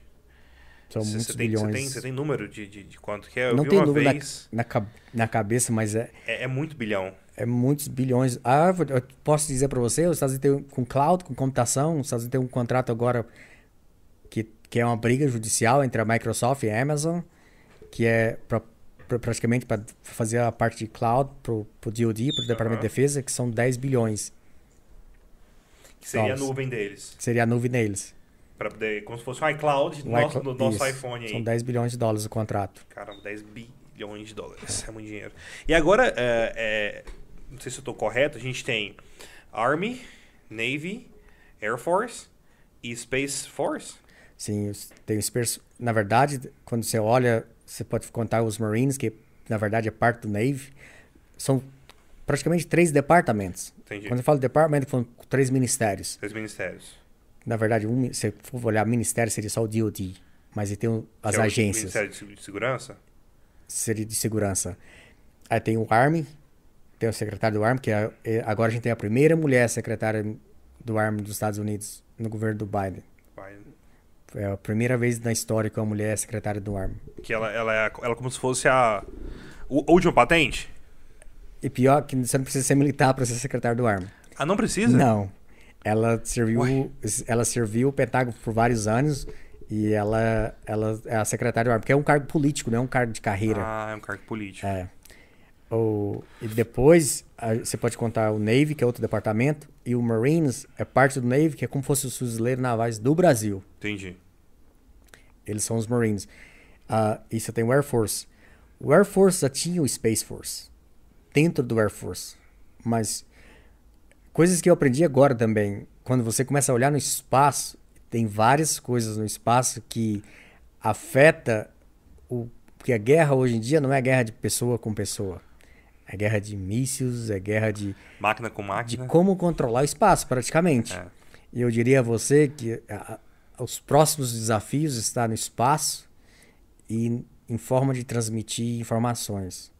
Então, para mim, as, a- as próximas, as guerras frias e, e- e as tecnologias, porque eu- quando você vê no espaço hoje, tem vários campos magnéticos que muitos físicos já sabiam, mas que a parte nunca foi explorada militarmente, que começou agora a ser explorada militarmente.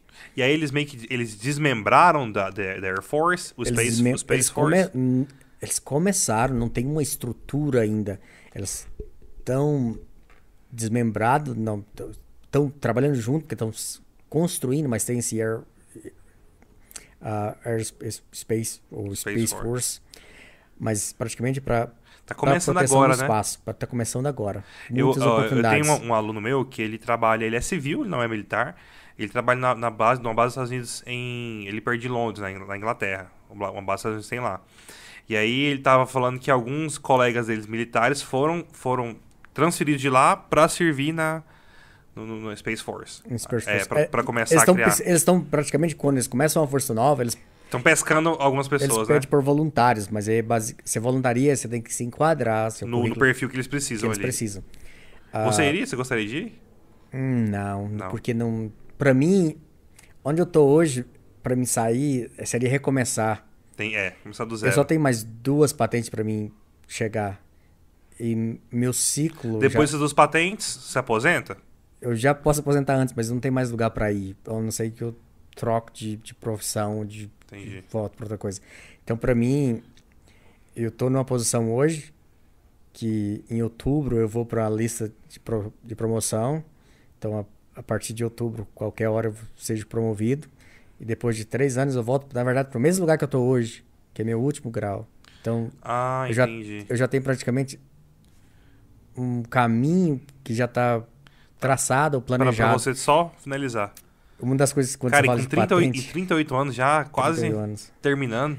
Eu sou eu, eu- uma coisa que eu falo pra muita gente, sempre tenta, ten- tentei estar preparado pro meu próximo nível. Eu nunca esperei ser chamado para poder chegar lá. Eu sempre me preparei antes, e quando chegar eu já estava pronto para assumir. Claro que quando, como brasileiro, como imigrante, você chegar dentro de uma força armada, você começa a pro- se promover, não se promover, você começa a mover mais rápido que o americano, vai gerar uma certa, não insegurança, mas alguns vão ficar tentando te discriminar porque você subiu primeiro que eles, é normal. Mas isso nunca me afetou. Porque eu, talvez pela minha criação eu sempre fui muito forte mentalmente, muito bem preparado para essas coisas. Então eu tenho vários amigos, eu tenho 12 anos de exército e tô lá, eu tenho amigo que tem 23 anos que tá abaixo de mim. A- o, o Odilon, que me colocou no exército, hoje eu, eu já tenho patente acima dele. Então, falo para todo mundo, se você quer, você tem que estar preparado. E outra coisa que eu fiz no exército, que deu certo pra caramba, toda vez que eles me ofereceram escolas, eu fiz. Eu nunca falei não. Ele falou, ó, você quer ir, vamos te mandar pra essa escola, vai, porque você pode falar que não quer, você pode inventar uma desculpa. Uhum. Eu falei, mandar ano Bora. que vem, ah, vou te mandar pra isso e pra isso. Tô indo. Eu tô indo fazer Air Salt, que é uma das escolas mais difíceis dos Estados Unidos, com 39 anos de idade, o ano que vem. Mas é um desafio, que eu vou treinar um ano fisicamente. Porque Airsoft eu deveria ter feito quando eu era jovem, mas agora que eles querem que eu vou, eu vou. Eu não vou dizer não. O que, que, que é essa escola? Airsoft praticamente é quando você faz ra- rappel, rappel dos helicópteros, quando você ah, vai praticamente quando ele fala airsoft, se você está em um helicóptero, você tem que descer para pegar a carga. Ou, no meu caso, seria mais porque na minha área hoje em dia, se a gente tiver que ir em um lugar remoto para tentar salvar pessoas, eu- a gente tem que ter como transportar os equipamentos para aquele lugar. Então seria estar preparado para poder hum, mover equipamentos, mover quando eu falo em equipamento em defesa em arma química e nuclear, tem tem radares que você vai ver, vai ter equipamento de, para limpar, quando eu falo limpar, é fazer decontaminação de pessoas.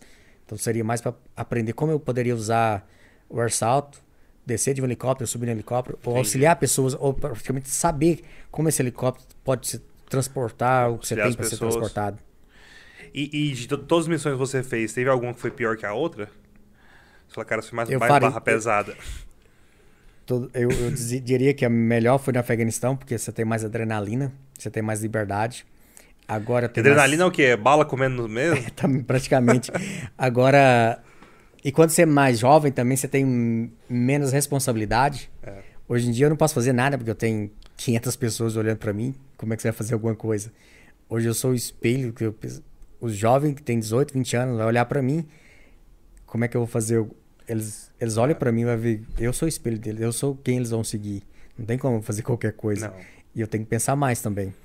No meu tempo que eu fui no Afeganistão, ah, eu tinha 23 anos, 24, 25 anos. Foi- Então eu era jovem, jovem. Fiquei no Afeganistão 13 meses. E eu fazia muito, Tem foto do Afeganistão aí? Tem vários. Eu, Ah, eu fiz muito contato. vê se acha as fotos do Afeganistão. Acho que tá, tá, tá na- eu, eu vi na pasta lá. Eu tive vários contatos com o local também no Afeganistão. Eu tive mais. Eu, eu tive mais. é, Era mais uma guerra. Era mais. Você tinha reação e ação. Claro que tinha combate, tinha coisas. Claro que você ia. Eu tive um dia que a gente teve três homem-bombas. Três? Três em um dia. Ah, você vai ter. Já perdeu algum colega? Já perdi várias pessoas. Você vai ver várias coisas. Então, é, é mais. Eu diria que é, que é mais emo... é mais adrenalina, é mais emoção. O tempo passa mais rápido. E. Passa a ser normal. Ficou 13 meses então lá, um 13 ano, um, meses, ano, é. um, um mês, cara, muito tempo. Ah, e eu iria outra vez. A Afeganistão, pra mim, aprendi muita coisa. E não dá medo não, cara? Porque eu acho Medo que eu é ia, algo que todo mundo tem, mas. eu ia ter muito medo de, Eu- de- de eu- tomar tiro, de, de bomba, essas coisas não, assim. porque eu já fui preparado pra isso. É, sim, sim. Ah, e medo todo, todo mundo tem medo. Não adianta falar que alguém não tem medo porque tem. Você só tem que aprender a controlar os seus medos. Você tem que aprender os seus medos para você ter domínio dos seus medos. E depois que você tem domínio dos seus medos, tudo fica fácil. Mas é um, é grande seria, talento, E- reconhecimento esse- que você esse- tem medo. Essa cabeça, assim, é, você acha que o, o, a- o militar, o militarismo coloca, coloca muito? Ou você já vem disso aí de, de casa? Porque eu vejo que você é muito centrado, Ah, você é muito. Você falou, um você, pouco você de tem, casa, você tem um mental muito Um forte. pouco, de, um pouco de casa, mas acho que convivência. Eu que convivi no Brasil, nos Estados Unidos, no Afeganistão, no Kuwait, no, na Jordânia, no, com praticamente quase todo mundo. Quantos países já esteve? Não sei contar tudo em. um- Nunca contei vai parar, mas foi pra contar todos, eu acho que dá uns 15. Cara, muita coisa. Ah, então. E, e não só isso, quando você tá no exército, tem convivência com pessoas. Conviver com pessoas de países diferentes. Eu convivi com mais de 70, pessoas, 70 países diferentes. São culturas diferentes. Então você. é- Uma coisa que é legal no militarismo americano, porque a gente é praticamente irmão. assim. São amigos que você não. Você vai ver por um tempo, você vai ficar com ele nove meses. Você sabe que sua vida tá na mão dele e a vida dele tá na sua mão. Então você cria um vínculo por aqueles nove meses, mas depois também se separa. Talvez você nunca mais vai ver. Eu, eu já revi amigos, tinha 10 anos que a gente não se via, mas quando a gente se vê, é como Vocês se serviram um irmão junto em alguma missão? em alguma missão. E quando você, s- quando você serve alguma coisa que você, que você sabe que sua vida está em risco, que você, você acredita naquela pessoa pela sua vida, é diferente. Não, é outro jeito de. Esse é Afeganistão? Esse é no Afeganistão, é essa serra perto de Cabul. De um lado tá Cabul, do outro lado tá Bagram. Uh, no Afeganistão, nesse, você pode olhar que não tem vegetação nenhuma perto da capital. Se você for pro norte, já tem muita mata. Esses carros aqui são carros blindados, com proteção de para míssil? Como é que é isso? Não para míssil, mas não é míssil. blindado. Não, dá, não, né? Blindado, eu diria que para uma bala 556 e o 772 poderia parar, mas se você começar a atirar com, com 50 cal, com 50 calibre, vai não aguentar, não, mas não né? vai ser muitas. Entendi. Porque quando você começa a olhar poder de explosão de balas assim. E, e, eles têm tipo de arma lá? Tem com certeza, né? Todos têm. Todo lugar do mundo tem. Mas a, a, o que é mais perigoso de uma guerra hoje em dia, no meu tempo e hoje também começou a surgir outra vez, são bombas que eles fazem nas em estradas ou, ou em coisas que são, hum. são explosivos feitos mais improvisadamente. Tipo, enterrado, assim. Enterrado ou, ou escondido. Ou, sabe, escondido em algum lugar. Hoje eles usam muito drone, como é que fala em português? Muito drone. Drones, que é um dos grandes obstáculos que a gente tem, que é, eles os in, não diria os inimigos, os terroristas conseguiu usar mais rápido do que a tecnologia conseguiu avançar, porque os melhores uh, equipamentos que tem hoje são israelenses, mas hoje a gente tem grandes problemas no mundo com drone, porque é difícil de um radar detectar um drone. A defesa não detecta, não? Você consegue detectar, mas quando você quando eu estava falando para você do iene e, e, e, da Arábia Saudita, eles têm grandes problemas, que o iene manda 15 de uma vez. Talvez o radar pega dois, três, mas ah, o objetivo deles é passar um. E eles usam eles para testar onde estão tá as partes fracas dos radares, que para onde eles vão lançar os mísseis. Os mísseis. Então, eles usam... E você, você também é responsável por isso, por essa parte? Também. Ah, e você pode pensar, quando você fala, oh, ok, por quê? Porque em um drone você pode transportar arma química ou biológica e você pode mandar ele no meio de um lugar, deixar cair e ir embora. Pode. Ou você, então você tem que saber a capacidade de um drone, de quanto, quantos quilos que pode transportar. Quando você vê, você consegue. São os drones grandes, né, que eles têm, né? Esses drones todas as formas, que a gente tem, não. E quando, você, quando a gente começa a falar de radares, às vezes é fácil você identificar quando um drone é feito por uma empresa que você conhece, mas quando você começa a ir para lá, eles são inteligentes, como todo mundo é inteligente em qualquer sim, lugar do mundo. Sim. Eles pegam uma asa que vem da China, um frame que vai vir da Rússia, e eles fazem funcionar e faz voar. Monta então, o negócio e voa. Então, quando você quando as pessoas falam de guerra, eles pensam que guerra é só bala, só isso, mas não é só isso. É várias outras formas. Então, a gente fala que no exército americano, cada um soldado que a gente tem em combate mesmo na frente, a gente tem pelo menos cinco que estão atrás para dar suporte para aquele soldado que está na frente, para sobreviver ou para manter ele combatendo. Porque são várias coisas que você tem que estudar antes, se você quiser ganhar. Agora, se você quiser só mandar gente para morrer, é fácil. Mas uh, gasta muito, muito suporte para poder ganhar. E, aqui, quando eu fiz uma, um trabalho junto com Portugal, esse esse cara era um capitão do, do Comandos de Portugal e a gente estava no Afeganistão. Uh, é uma montanha que tem, tinha um pouco de neve, também que fica perto de uma base aérea. E estávamos lá. Cara, que foto legal. Mas é, quando eu fiz. É, é, é, são lembranças, são coisas que, que nunca. Não tem nada que pague. Mas eu tinha vontade de ver o país. Quando você pergunta se o país vai mudar, eu digo que não, porque a cultura das pessoas é difícil de mudar em 10 anos. Sim. Hoje eu faço essa pergunta para muitos americanos, para muitas pessoas. Eles falam, oh, os Estados Unidos perdeu a guerra do Afeganistão. Então, o que é ganhar a guerra do Afeganistão para você? O que seria ganhar a guerra do Afeganistão? Porque se você me falar que seria estabelecer um governo, não tem como um, os Estados Unidos chegar lá e não. forçar um governo não, a virar um governo. Não tem como. São as pessoas que constroem o país que têm que dar suporte para aquele governo e apoiar aquele governo. E quando você olha, o Afeganistão é totalmente dividido em, em grupos, em, em, como eu disse para você, de interesses. Então, e, você a maioria que aquilo ali não, não vai se resolver nem tão cedo. Eu diria para você que os Estados Unidos está saindo do Afeganistão. Está saindo. Praticamente estamos quase todo fora. A gente teria que sair até setembro, que é a data que o presidente deu, mas eu diria que já 90% já está fora. Os Estados Unidos estão deixando praticamente quase 700 pessoas para fazer segurança da embaixada uh, em Cabul. E eu diria para você que a, eu, eu tenho grande convicção que a China vai entrar no Afeganistão. Porque a China tem fronteira com, com o Afeganistão e a China quer praticamente ter guerra fria contra os Estados Unidos para ter algo que. Porque eles já faz treinamento com o exército afegão no norte. Quando você olha o mapa, a parte do norte do Afeganistão faz é montanha, mas faz fronteira com a China. Seria uma forma deles fazer guerra fria com os Estados Unidos. Você acha que eles vão entrar lá? Se vai sair, eles vão entrar? Ou a gente vai voltar antes de terminar de sair. Entendi. Eu diria que a probabilidade da gente voltar antes de terminar de sair é grande. Mas vai o que vai gerar são locais. Esse dia aí foi o dia que a gente recebeu três uh, homem-bombas e a gente tentou ir na vila para tentar pegar mais informação. Praticamente estava um lado estourando e a gente estava no outro lugar conversando com os local para tentar ver de onde saiu. Como é que é essa comunicação? Eles não falam inglês, né?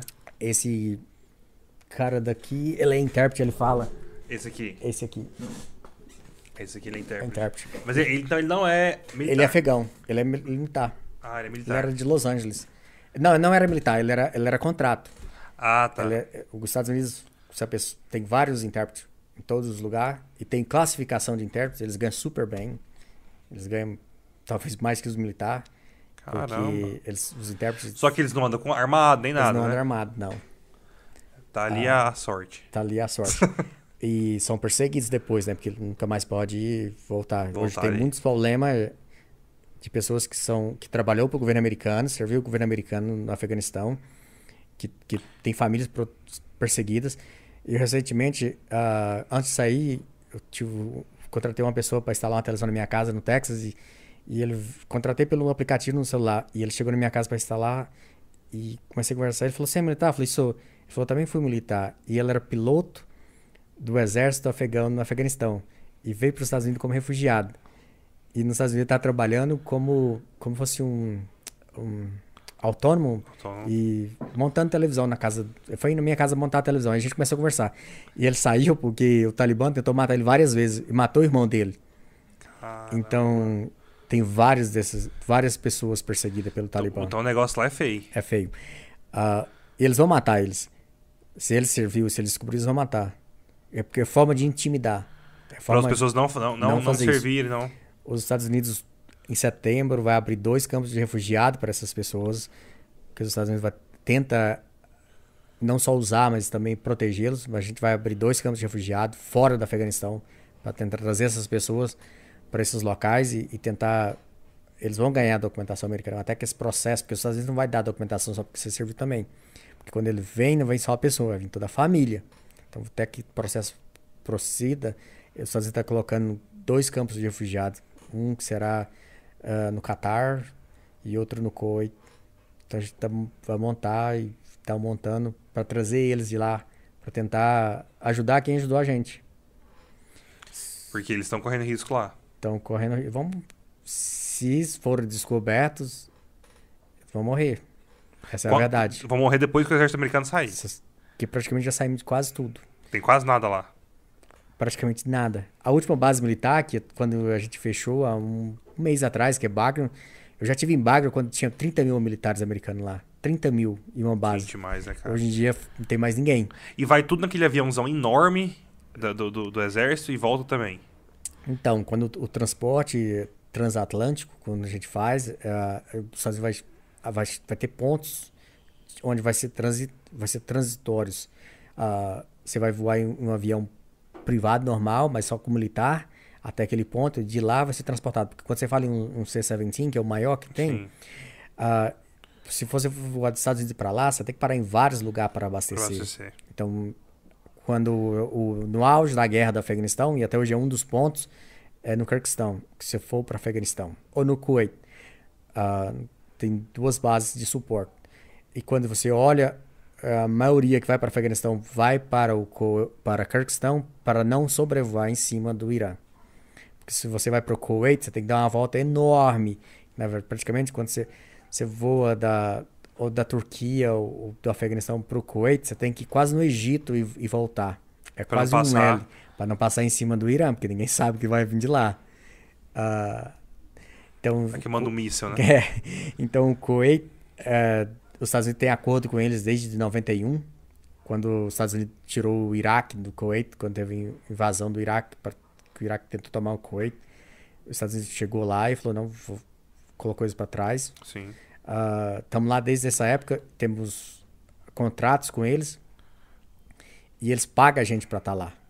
Temos quase 7 mil militares no Kuwait, mas gente- os Estados Unidos recebe por estar lá.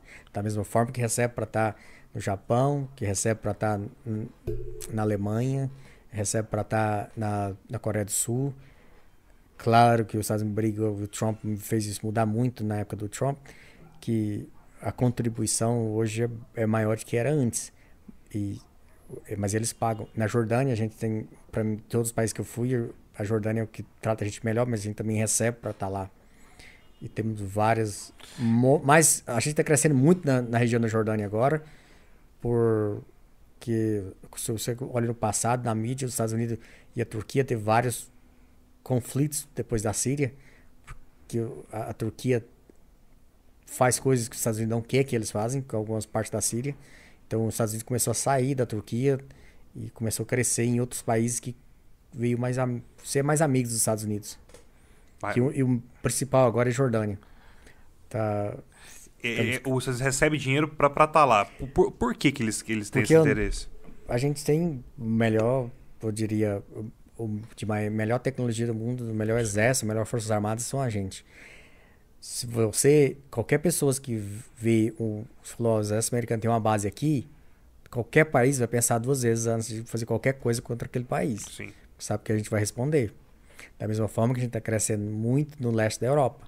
Os Estados Unidos hoje, a gente tem gente, desde quando separou o Kosovo e a Sérvia, começamos ali e hoje estamos na Romênia, na, na Polônia. Tem, ninguém Caramba, sabe, estamos na Polônia.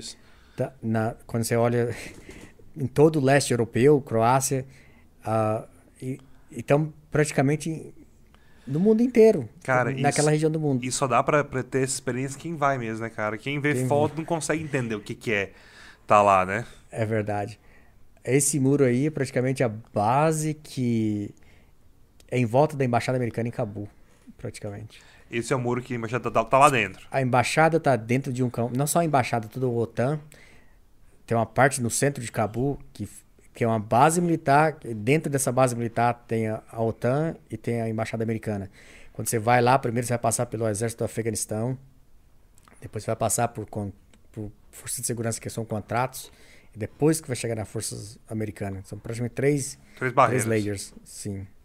Cara, pra não ter perigo. Para tentar não ter perigo, mas Pra a tentar, né? pra Não- tentar. Não, ter perigo. Mas, mas já, já, já, já atacaram lá? Já fizeram uma coisa assim? Tentar, tenta sempre. Ah, sério? Sempre estão tentando? Mas eu- eu- eu- sempre vão ter tentativas. Isso em qualquer lugar. Se você vai no Iraque hoje, se você a mídia, se você olhar algumas mídias até que mostram, mas a gente tem ataques de, de- no Iraque praticamente toda semana. Todo Que mês, gra- praticamente. Tem, tem ataque lá. Alguma das bases no Iraque vai ter ataque. Mas êxito eles ainda não, não tem muito. O último que eu sei que morreu foi contra foi pessoas que trabalham nos Estados Unidos, mas não são americanos, são, são pessoas que trabalham na base, são contratadas que, que morreu, mas ataque tem sempre. Entendi. Ah, tem interesses, Eles só não conseguem. são interesses diversos. No Iraque hoje o maior interesse é do Irã, são milícias que têm suporte do Irã, que eles tentam atacar, eles tentam transportar as coisas quando a gente consegue prevenir antes, a gente vai prevenir. Os Estados Unidos bombardeiou na fronteira com a Síria e com e Iraque, que é onde eles mais têm armazenamento de armas, que vem do Irã. A gente vai, quando a gente tem certeza que, que não vai matar população civil em massa, os Estados Unidos vai lá, vai bombardear eles, eles vão ficar com mais raiva, vai produzir mais coisas improvisadas para poder praticamente mostrar para a mídia. Eles querem ganhar a mídia, eles não querem matar pessoas, eles, eles querem ganhar na mídia, para mostrar, eles não, para eles, criar eles- medo. Eles não têm é, poder de fogo pra, pra, pra brigar com os Estados Unidos. nem eu diria que Estados Unidos, Rússia e China nunca vai se enfrentar porque todos eles sabem que, que vai ser uma briga boa. É. Ah, Agora Irã. o Irã, eu diria que a gente poderia terminar com o Irã em menos de cinco minutos. É, não, Irã. Ah, eles, eles têm três. O Irã tem três laboratórios de arma nuclear. O que eles tinham pro- ah, que estaria mais desenvolvido, não sei se vocês viram a mídia, eles falam que foi Israel. Eu tenho quase certeza que foi, mas não sei se foi. Ah, diria que tem uns quatro meses atrás teve uma explosão dentro desse laboratório, que é o maior laboratório de enriquecimento de urânio. Que para eles voltar ao que eles no nível que eles estavam, eles vão gastar mais um ano. Caramba. Só porque teve uma explosão lá dentro que, que veio através de, de cyber attack na rede elétrica, que explodiu tudo. E é tudo subterrâneo. Ah, um- acho que foi em maio. Então, porque Israel nunca vai deixar Irã fazer nada que eles querem fazer. Há pouco tempo, você- não sei se vocês viram, dois navios ah, iranianos também foi atacado. E tam- Eles Por Israel. eu não posso dizer quem foi exatamente, mas imagino que sim. Mas sempre que eles tentam evoluir alguma coisa, Israel tem um dos melhores Air Force do mundo, não em tamanho gigante, mas em tecnologia, Tecnologia. sabedoria e, e coragem.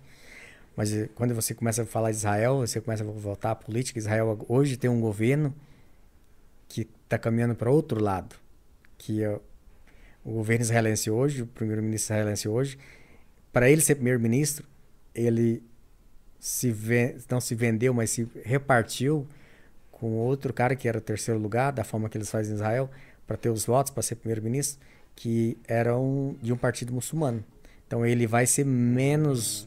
Não que todo muçulmano é errado, é ruim, porque tem muçulmano gente boa também. Tem vários amigos muçulmanos. Ah, é que ele vai se ceder mais. Então, Ele vai pender pra esse lado. ele vai ele não vai poder ser mas eu diria que em toda a região um dos países que está mais em perigo no momento seria Líbano pela crise financeira estabelecida no Líbano quando você começa a olhar o Líbano e a revolta da população do Líbano e quando você vem o Hezbollah que tem base central no Líbano então acho que um dos, um dos lugares que vai, vai começar a ter muitos problemas no mundo vai ser Líbano também pela pobreza Não sei se vocês acompanham a mídia recentemente, quando teve a explosão no porto em Líbano. Sim. Ah, é uma das coisas que eu faço, porque aquilo pode ser um ataque de destruição em massa. Que é, é uma das coisas, é uma Mas das não armas que foi, pode ser né? usada. Ninguém sabe direito, porque o governo Líbano cobre muita coisa. Ninguém, ninguém sabe exato o Se que foi, se aconteceu. não foi, né? Porque se eles. Disseram que foi uma explosão do material que tava, tava armazenado lá. Isso, Né? é, mas é, é algo que é muito difícil de um governo assumir, porque pode mostrar a fraqueza do governo Eles preferem encobrir ali. Não... Eles preferem encobrir e eles não. Governo nenhum quer mostrar que seja fraco em algo. Mas quando você começa a olhar e, e as- algumas pessoas me perguntam, eu posto às vezes no Instagram, os Estados Unidos têm exercício militar com todos esses países amigos. Da, praticamente todo mundo. Ah, da, do, no Egito agora a gente vai ter um, um exército um, uma- um grande exercício militar que envolve países da região inteira, que é dia, termina dia 14 de setembro. Começa agora no início de setembro. Caramba, eu tô, vendo, tô, tô olhando suas fotos aqui, umas balas. Aí esse dia aí eu tava dormindo pra voltar pros Estados Unidos, ou seja, na minha volta. Esse é no aeroporto em Cabu, Cara, tava novinho ali, hein? novinho. Cara, Isso que eu gostava, por isso que eu falo, quando eu estive no Afeganistão, eu andava na rua, eu via pessoas, tinha contato com pessoas. Tem mais risco, mas você tem mais emoção, você tem mais contato. Hoje em dia, quando Hoje eu você vou... trabalha estratégico, né? Hoje meu trabalho, eu fico em um lugar fechado que não tem nada, não tem um telefone, não tem nada, só tem aquilo ali. E tem segurança para todo lado. Então é algo que deixa de ter emoção e começa a ter mais responsabilidade e, e todo mundo, se algo acontece, todo mundo vai em você. Sim. E você, você tem que ter resposta, porque se você não tem resposta, praticamente tem, eu tenho muito poder de, de, de falar com as pessoas em em- em estresse, em, em muita comoção. Então eu consigo me mover com pessoas, mas tem pessoas que não têm controle. Sim. Mas eu, quanto pior a situação, mais fácil é para mim Lidar com a pessoa. lidar e continuar trabalhando normal. E, e no, no, no exército americano o pessoal é muito estourado, os, os- os- superiores assim são Tem mais. de- depende de, de, com quem você trabalha. Se você já tem confiança, eu tenho um grupo que eu trabalho com ele agora, que, que eles confiam no meu trabalho e eu confio neles. Quando você estabelece confiança, você acredita, que você prova, que você sabe o que você sabe, é diferente. Todo mundo trabalha como um time e Tranquilo, as coisas né? desenvolve. Agora, quando você depende de alguém que não que você ainda não tem confiança, é diferente. Entendi. Quando eles confiam no que você fala, as coisas fluem facilmente. E, e, Antônio, uma coisa. Você falou para mim que você estava lá nos Estados Unidos, tinha três anos já, quando você entrou no exército, e não tinha domínio do inglês ainda, você não falava inglês fluentemente. Não. Como, como, é que foi isso? Como é que você aprendeu inglês? Me conta um pouquinho dessa história aí. Vou, vou te falar, quando eu aprendi inglês realmente, eu, foi quando você quer aprender uma língua, que esse é o foco da sua pergunta. Primeira coisa que você não pode desistir. E eu fui começar a aprender inglês realmente quando eu voltei do Afeganistão, que eu fui aprender de verdade, que eu fui para uma escola, uma universidade no Framingham State College por um ano. Estudei por um ano. No Framingham State College foi onde eu mais aprendi inglês em gramática, em, em falar, em tudo. Que isso já com três, quatro anos às quatro vezes, anos, cinco anos praticamente. Para você aprender uma língua para ser fluente vai te levar uns 10 anos. Com certeza. Com eu certeza. te falo e hoje tive contato com uma pessoa que está aqui no Brasil, um cabeleireiro que veio da Síria há oito anos e ele ainda está aprendendo português. Você pode falar com ele se você conhecer o que é o português dele. Você vai saber o que eu estou te falando. Porque quando você vai aprender uma língua, são vários vocabulários muita em vários palavra, momentos, muita palavra. em situações diferentes. Então, palavras vão faltar. E eu acredito que depois de uns 10 anos você tem um vocabulário vasto que vai te deixar entrar e sair em qualquer lugar. Eu tive a oportunidade de ter um vocabulário militar em um restaurante, entregando jornal. Então eu tive a oportunidade de aprender ou como caminhoneiro. Eu tive a oportunidade de aprender um, inglês na rua, na escola, dentro do militar, com pessoas de vários estados, com vários sotaques. Então demorou 10 anos praticamente para me dizer, ó, oh, agora não tem nada que, que eu não consigo entender. Mas eu aprendi a escrever inglês quando eu fiz academia de polícia, que a gente nem chegou a falar muito. Mas eu fiz academia de polícia. Fui policial na rua nos Estados Unidos por, por um ano. Um ano? Policial mesmo? Policial mesmo, na Cop. rua. É, cop, na rua, por um ano. Que legal. Odiei minha vida como policial, porque seus, seus Gostou clientes... não? Seus clientes são as piores pessoas da sociedade. Então, acho que policial sofre em qualquer lugar do mundo. Nos Estados Unidos, policial tem mais recompensa, ganha bem melhor que no Brasil, mas tem menos perigo também. Mas a vida não é não é o que eu queria para mim. Eu acho que eu poderia ser algo melhor para mim mesmo. Uh, quando eu estava na, na academia de polícia, eu tinha que escrever todos os dias duas cartas. Foi quando eu fui. Eu aprendi a escrever inglês não porque eu queria aprender a escrever. Sempre eu estudei inglês para aprender a escrever inglês. Mas quando eu cheguei na polícia, na academia de polícia. Tinha que escrever de verdade. E não tinha opção de não escrever. Ou você escrevia e fazia academia de polícia ou você saía fora. Não tinha opção B, era só opção A. E você tinha que fazer duas cartas todos os dias, com 250 palavras cada uma. Caramba. Então eu fui forçado por seis meses a escrever todas as, as cartas.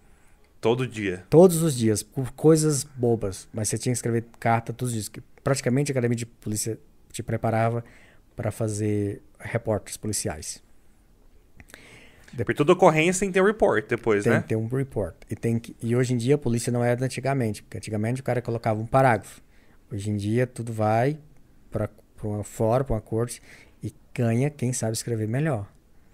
E policial que só faz Policial nos Estados Unidos que só pensa em fazer ocorrência de fazer um parágrafo, ele não tem moral nenhum.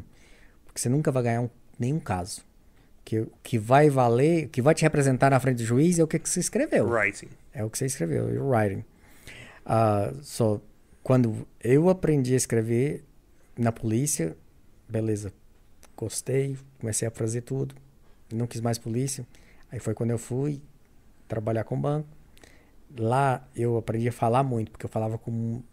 Tinha conferências com muita gente, para se explicar. Depois, quando eu fui fazer a academia de patente, que é outra academia que eu fiz, mais seis meses, lá eu não tinha só que escrever. Quando eu fui para a academia de patente, eu pensava que fazer uma decisão de patente era duas, três páginas. E hoje em dia, Muito tem muitas que isso, decisões né? que eu faço que são 70 páginas. Nossa. Então, eu deixei de escrever 250 palavras e, três anos depois eu comecei a ler.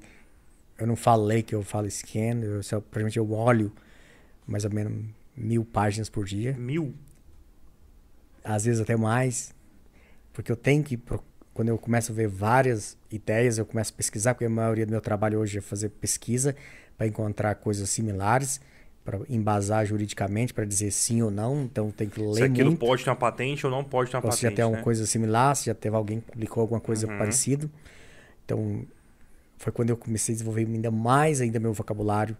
E quando eu realmente aprendi a, a- a me defender em inglês, foi quando eu comecei a ir na... Que hoje eu, eu faço entrevista com advogados de multinacionais e os caras vão me pressionar. Eu tenho que falar com, com um juiz, na frente de um juiz, para defender a minha ideia, defender minha posição. E os caras vão te massagar, os- eles vão tentar te pegar. E isso é ser fluente, né? Isso é ser fluente, por isso que eu te falo. Para você ser fluente, são 10 anos. Não desiste. E se você quiser ser fluente, aprende duas, três palavras por dia Por e dia. começa Perfeito. uma das grandes coisas. Esquece dicionário que tem português e inglês. Usa dicionário em inglês. Inglês, inglês. Inglês, inglês. Esquece tradução. Porque se você quiser ser fluente, você não vai pensar e você não vai traduzir. Seu cérebro, seu cérebro vai automaticamente falar Montar sem as frases em inglês, sentir. né? É. Hoje eu falo português um pouquinho. eu falo espanhol, que eu aprendi um pouco aqui no Brasil. O resto aprendi nos Estados Unidos. E aprendi o inglês. Então, demora tempo, não é fácil. E se alguém te falar que aprendeu inglês com menos tempo, ele pode aprender, mas não pode dizer que é fluente, porque Não. são vários momentos diferentes. São. É, é, O que, que você acha desse pessoal da internet? Você, você tá começando agora a trabalhar na internet, né? Vendo como é que é essa questão do pessoal aí de vender, vender curso, né? Ser um, ser um, um, um influencer né? na internet. O que, que você acha desse pessoal que promete inglês em seis meses? pro- Promete inglês fluente em um ano? Eu já vi até em três meses, já vi o pessoal falar isso. Se Porque te falar a- isso, não a- vai acontecer. Não vai acontecer. Não. A, a Luana, sua esposa, ela é aluna nossa da, da, da Go Teacher, né? E ela já estuda aqui quanto tempo, Luana? Total. Três anos. Como é, como é que tá o nível de inglês? Tá legal? Ela tá bem. E uma coisa que eu disse pra ela, assim, desde quando ela começou a estudar inglês, eu disse pra ela: quando você identificar com um método, você tem que persistir com o mesmo Persistir. método. Você não pode parar e nem fo- pode ficar trocando. Com, com a Go Teacher tem dois meses já? Dois meses. Com a, com a, com a tem dois meses que ela, Ela tá fazendo com a gosta gente. de estudar e ela, fa ela me fala pessoalmente que continua aprendendo como se estivesse fazendo na escola nos Estados Unidos. Sim. E ela veio continuar com vocês aqui porque ela, quando eu tava na missão, ela veio ficar no Brasil. E ela fala que o nível é como se ela estivesse estudando na escola lá. Que bom, cara, que bom, porque é isso que a gente procura fazer, né? Pra, pra, pra pessoa aprender. Igual, igual você falou, a gente tem que trabalhar com coisas palpáveis, né? Palpável. Palpáveis. Então, assim, eu não. Gente, eu não prometo isso nunca pra ninguém, não tem nem coragem pra uma coisa dessa. Falar assim, ó, você vai ficar fluente em um ano. Isso é impossível. Isso é impossível. não- É impossível. Eu, eu te falo por experiência própria e desafio qualquer pessoa que aprendeu inglês em seis meses. Eu desafio, tá, desa- tá desafiado, galera. Quem aprender inglês em seis meses, vem falar comigo que eu vou dar. Gente, não sei nem o que eu faço. Acho que eu vou desistir. Eu vou Eu eu vou- desistir da aula, eu vou parar com esse negócio porque eu sou burro demais. Não tem. Não tem como, É irreal. É irreal, não assim. Até um ano é realidade. irreal, assim. É, é irreal. Porque, como você disse, o vocabulário do inglês, ele é muito grande. Muito vasto. Você nunca vai saber tudo também, né? Porque nem- Nunca. eu não sei tudo. Eu não sei nem português tudo. Eu vou- diria hoje que eu, eu tenho Seu um inglês é melhor que o português, né? melhor que o português. Eu diria que eu tenho um vocabulário jurídico no meio militar, Sim. na sociedade normal e na parte de técnico de computação. E, e business também, né? Você, você, você em também... business. Eu faço muita entrevista com, com advogado americano. Às vezes tem dois advogados me fazendo pergunta. E eu tenho que responder, porque se eu não responder bem, os caras me Uhum. vai Eu tenho que responder e ser inteligente para responder, para não falar as coisas erradas também, né? Tem que saber pensar nas palavras que você fala. Com certeza. Não pensar em responder em inglês, mas pensar em falar. Mas Com a estrutura isso- correta, né? Porque o pessoal fala, olha, o cara não consegue falar inglês direito... com a estrutura correta e né? também que você tem que saber não falar muito, porque brasileiro, uma das grandes coisas que eu vejo que o brasileiro tem dificuldade em aprender inglês, que em português você se explica demais. Muito. Você, a- Eu no, falo isso pros meus alunos. no escrever e no falar, você tenta se explicar demais. Em inglês é muito seco, É direto ao ponto, straightforward. direto, Straightforward. to the point. Exatamente. Não, não tem essa, essa, essa. é Porque o brasileiro gosta de falar muita coisa, né? Ele vai, vai falar uma coisa, ele fala, ele conta um milhão de coisas. O americano não tem isso, né? Não, tudo que você vai falar em, nos Estados Unidos É bem é direto. bem direto. E outra coisa do inglês, o inglês que você vai aprender em college, universidade, não é o inglês que você vai ouvir na rua. O É, inglês que tá você totalmente aprender diferente. na rua, é claro que você vai entender, mas as- a vida, a sociedade vai mudando e as pessoas vai sendo ou mais educada ou menos educada, elas começam a falar muito rápido ou começam a cortar palavras. É. Em cada região do país tem sotaque, você não precisa se preocupar com sotaque. Se você for pro norte, no norte eles não falam R praticamente nada, eles cortam o R. Se você for pro Texas, eles vão falar mais como a Bahia do Brasil, eles vão falar mais lento. Mais lento. Mas tem outro problema no Texas que tem mu- muita gente não vê, mas tem muito imigrante mexicano, Muito. tem muito sotaque já ligado ao Carregadíssimo, México, né? carregado. Na região norte do Texas, praticamente tem 60% de imigrante. Região, então, isso tudo vai atrapalhar. É, é pela região também, né? Ali perto do México, Novo México, né? É, você acha que é mais fácil acesso ali, por isso o pessoal vai, vai pra lá? Ou Hum, o clima? Eu acho que mais o clima e mais acesso. Porque eles, É, o acesso eles- não, é, não é tão longe assim, hoje né? tá mais difícil para eles, mas antes eles só pulavam a fronteira de um lado pro outro e Pronto, chegava lá. chegava lá. É verdade. Ah, se você quiser ap- aprender inglês e ap- aprofundar, eu diria não. Acha um método que você gosta Isso. E continua e não desiste. E cada pessoa tem um método que vai gostar, né? É, por isso que eu acho que escola é tão complicado, porque você coloca todo mundo no mesmo balaio, ali no, no mesmo, na mesma cesta, né? Uhum. E todo mundo tem que aprender naquele método. Tem gente que não vai aprender. Não né? vai tem gente aprender. que tem um Isso é método normal. pessoal, assim. E Se você não gosta, não desiste. Procura outro método. Procura outro procura- método, outro tipo de aula. Uma das coisas que eu faço na minha vida, eu falo pra todo mundo direto, tem, se o seu objetivo final é aprender inglês, nunca vai ser uma linha reta. Não. Talvez para você seja melhor visual, para o outro é melhor ouvir e para outro é melhor outro método. Mas se o seu objetivo é aprender, procure encontrar qual que é melhor para você e continua persistindo, começa a ver os resultados. E aqui tem uma prova, a Luana nunca gostou de estudar. Falava que ia estudar inglês. Ela dizia que ia estudar inglês, não gostava. Hoje em dia ela gosta de estudar inglês. É. Porque ela acreditou, persistiu, viu o resultado, aprendeu muito. Exatamente. A- Hoje ela já, já fala muito bem e ela gosta de estudar inglês hoje. Ela não gostava de estudar inglês. E, e mudou a chave E mudou mudou, a chave. tudo, né? Exatamente. Hoje ela gosta de estudar inglês. I'm going to continue the, the, the, our talk in English because I think we should, you know, show people what is to speak in English. So, and what about the culture, man? How was that? Because you, you, you, you're from Brazil. You have been living there for like 16 years.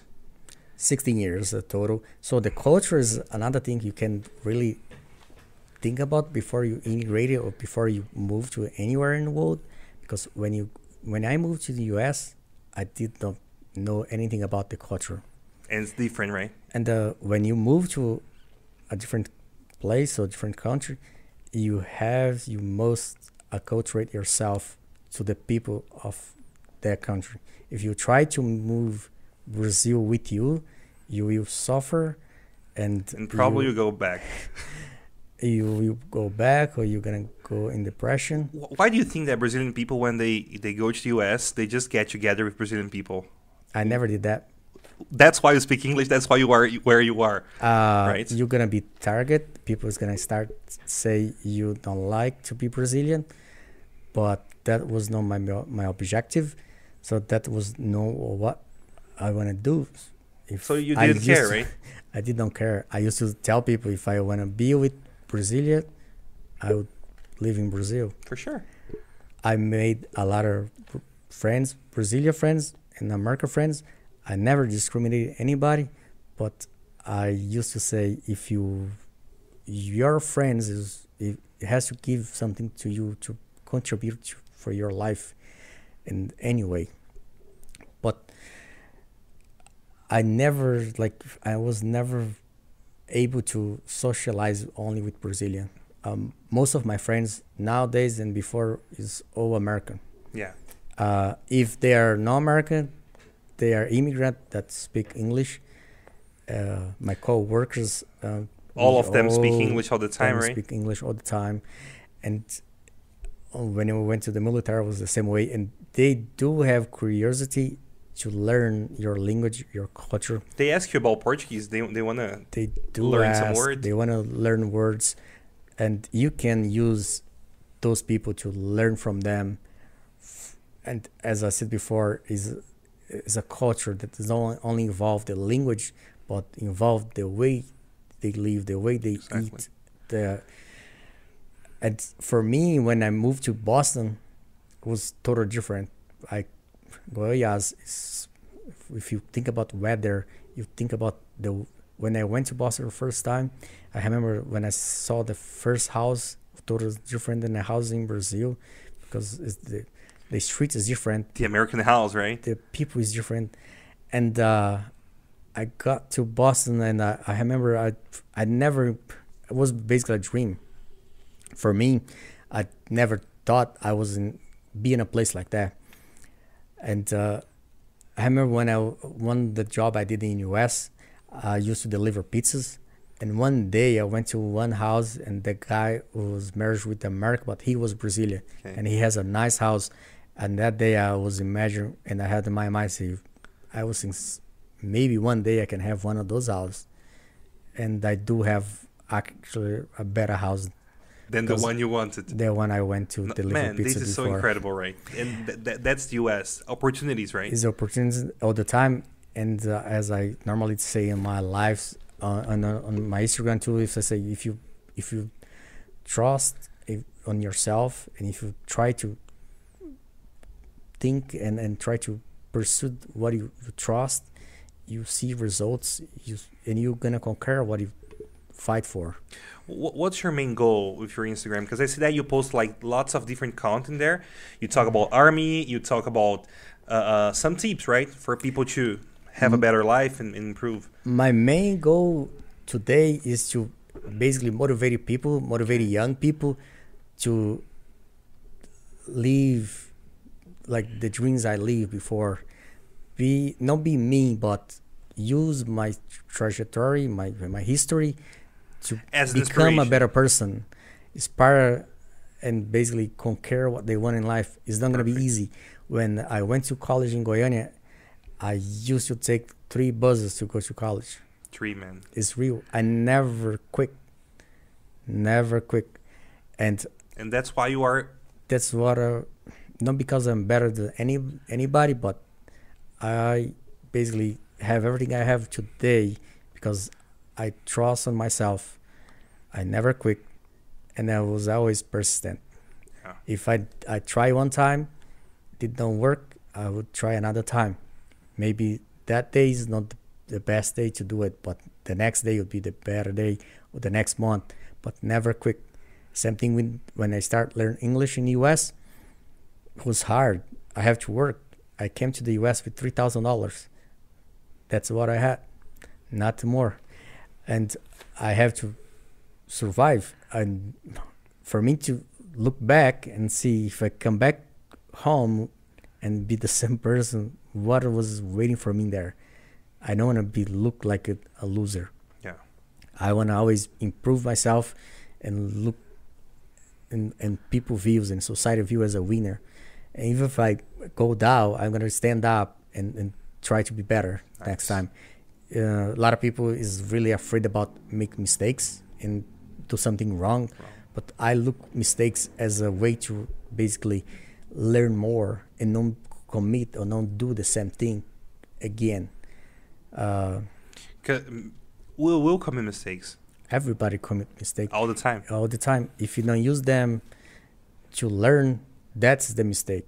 That's but if mistake. you use your mistakes to learn something from them, that's is not a mistake. If you make the same mistakes twice, right? Maybe. Maybe maybe you still can correct them, yeah. but But, try but- to make them differently. exactly. Mm, I would say it's not even that word in English, but they'll say you make a less mistake, or it's it's not even a way to say, but it basically be less wrong.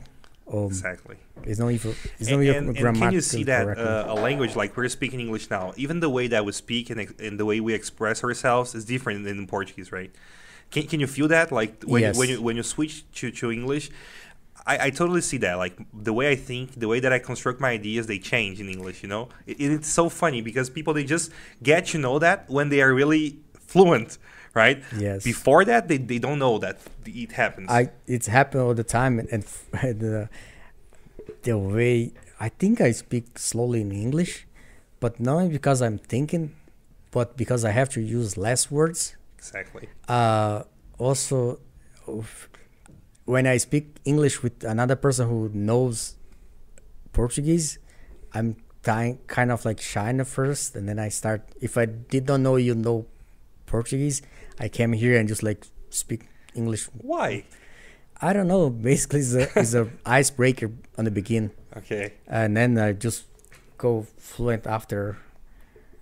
Uh, and I have no choice when I'm only with the Americans. Were you ashamed, like when you started learning Uh, and yes, speaking? this is one of the big bars.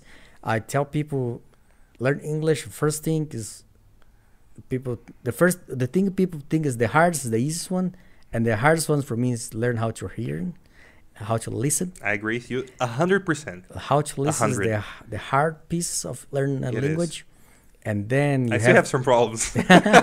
you have to you have to think like a child. You Yes, can't be shy. You have to. If if you say wrong, you have to say something. it was a problem, right? Yep. It's And- okay. And if you go to America, if you go to the US, people are gonna. If I would say, if you go to the north, if you go and you talk with people who's polite, has education, they will take time to to listen to you and try to understand you and help you. I'm not gonna say if you go to a place where you have rednecks, they try to be arrogant or Yeah. be but if you if this is the one thing I like in Boston, when you go to Cambridge, you, you go to close to the universities, you as you know, in Massachusetts, economy is moved by universities. They have more than 130 universities in Yeah. Massachusetts. People has more education there, and they take more time to listen They do. you, and they take more time to try to understand you. The They're basically polite, right? they basically polite and uh, i have the both both of experience i have the experience to deal and to work with low education markets and higher education markets is totally different Totally different. i think that's anywhere in the world if you Brazil's the same. it's the same thing if you if i as i said everybody knows means a military and military then the level of education is going to be lower than what i deal with patent officers with lawyers with attorneys with judges with directors of companies so they have and the, the big thing is when they look on me they see me as an immigrant and basically com- not compete but work with them is automatic kind of respect because they see where I came from and where, Where I are. where I am right now, and it's, it's so funny because my agency is one of the I would say one of the hardest job in agency in in the government, and we are the most diversity agency in the government. Wow. Uh, People from all over the world. all over the world. I have friends from all over the world in that agency. We have on my academy we have people from el- it was- we were 25 people, 25 pers- students. We have 11 different countries. Wow. So it is is very diverse. And the job's the same. The job is the job is the same in different specialties. Okay. Okay. uh, I would say when uh, people say why the USPTO has the most diversity agency in the in the government, I would say because the immigrants take more than the America. Because we, when you when you deal with patents, it's very hard job to because you're gonna have to search and you you sometimes you have to humiliate it because when you deal with attorneys with lawyers they're gonna try to make you look like nothing. If you're an immigrant, you don't care. You don't care. You're, you already, you already. Li- I I grew up in Goiânia. I grew up in Ah. in the suburb of here. I, You, you, don't, It's- you don't give a damn, for me. right? You don't give I a damn about damn what they're, they're trying to make you feel. no, it's same thing in the military now. Some people take things really seriously. I have a thick skin. I people try to make me down, I look up and keep going. I never look left and right. I just look forward and, and keep moving my Let's life go. because those people doesn't make a difference for me Yeah. in my life. I don't look for anything that is surround me. I look for what can make me better. Exactly. But few people can do that. No. Uh, As you said, I think it's part of your your your you know your your parents. They they gave you that, and then the military because people they, you know, they they just give up. Most of them. I think in Brazil, people they they, they tend to give up very easily. Uh, I would say the same, and I would say they they do give up because they don't. When I do things, I I I don't think about the pain between when the start point and the final point. I, I look up about how, what is going to be the result in the final point. What is going to be the benefit? What what what will be my outcome? That's right. I don't look what is going to be the what is how much work it's going to take for me to get to the Awesome. to the end. Th- that's an awesome tip. it- it's I, I'm I know some days gonna take me more. I, I used to just tell my wife at home. Some days I can do things in my work that take me five minutes, and some days I sit there in a chair for eight hours and I cannot do it just because my brain that that day does not function. Yeah, and and that's fine. Yeah, Right. and that's fine. And I every day is another day. I and try to when you try, especially if you try to learn language or you try to work, if you try to push yourself too much, you you basically frustrated, and you're gonna you're gonna lose. If you try to get frustration, just do something different that day and come back. Come back. I have this ability today because I work from home. And I work basically. I have the, a work schedule. I don't work from eight to five. I work when I want to, not when I want to work, but when my brain works. Uh, most of the, the technology people, the IT people, those that do that. You're the Uh, same. Sometimes I- they work at late night, right? I work late nights, early morning. Burn the mornings. midnight oil. but then uh, I travel during the week, and as long as I my work is done, It's okay. it's okay. It's, I would say it's the same thing if you try to learn English, is is especially if you're doing online or if you don't, if you have the ability to to come back and and look later, it's better for you because you can. Everybody has a bad day. Everyone, Uh, it- and that's okay. and also you have to learn when is your best time to learn. Your your best strategy because people they in Brazil they just quit. You know, they they try to learn quit. and then they, they they maybe they try for like six months and they say, oh, that's not for me. I'm gonna I'm gonna try again uh, in a year. But what they don't know is that when you stop, you lose everything you have done. That's Right. right. So if you don't if you don't have the, the, the frequency like you're always studying, always studying like nonstop, as you said, you'll never speak English. That that's the, the truth. You always quit and start again. Quit and start again. Quit so and you you see uh, and when you talk about learn english if you can say a, a beginner level advanced level and you start to business but if you do the the first level well done you start see everything's a repetition with a little bit more exactly. and you go to the next level advanced is a repetition of the intermediate with a little bit more so if if you start build your house do the the first part well everything's gonna go well. Don't try just to move. Try to learn first and then, then you move. automatically you're gonna move. It's no it's not about to get the paper it's just about to be fluent.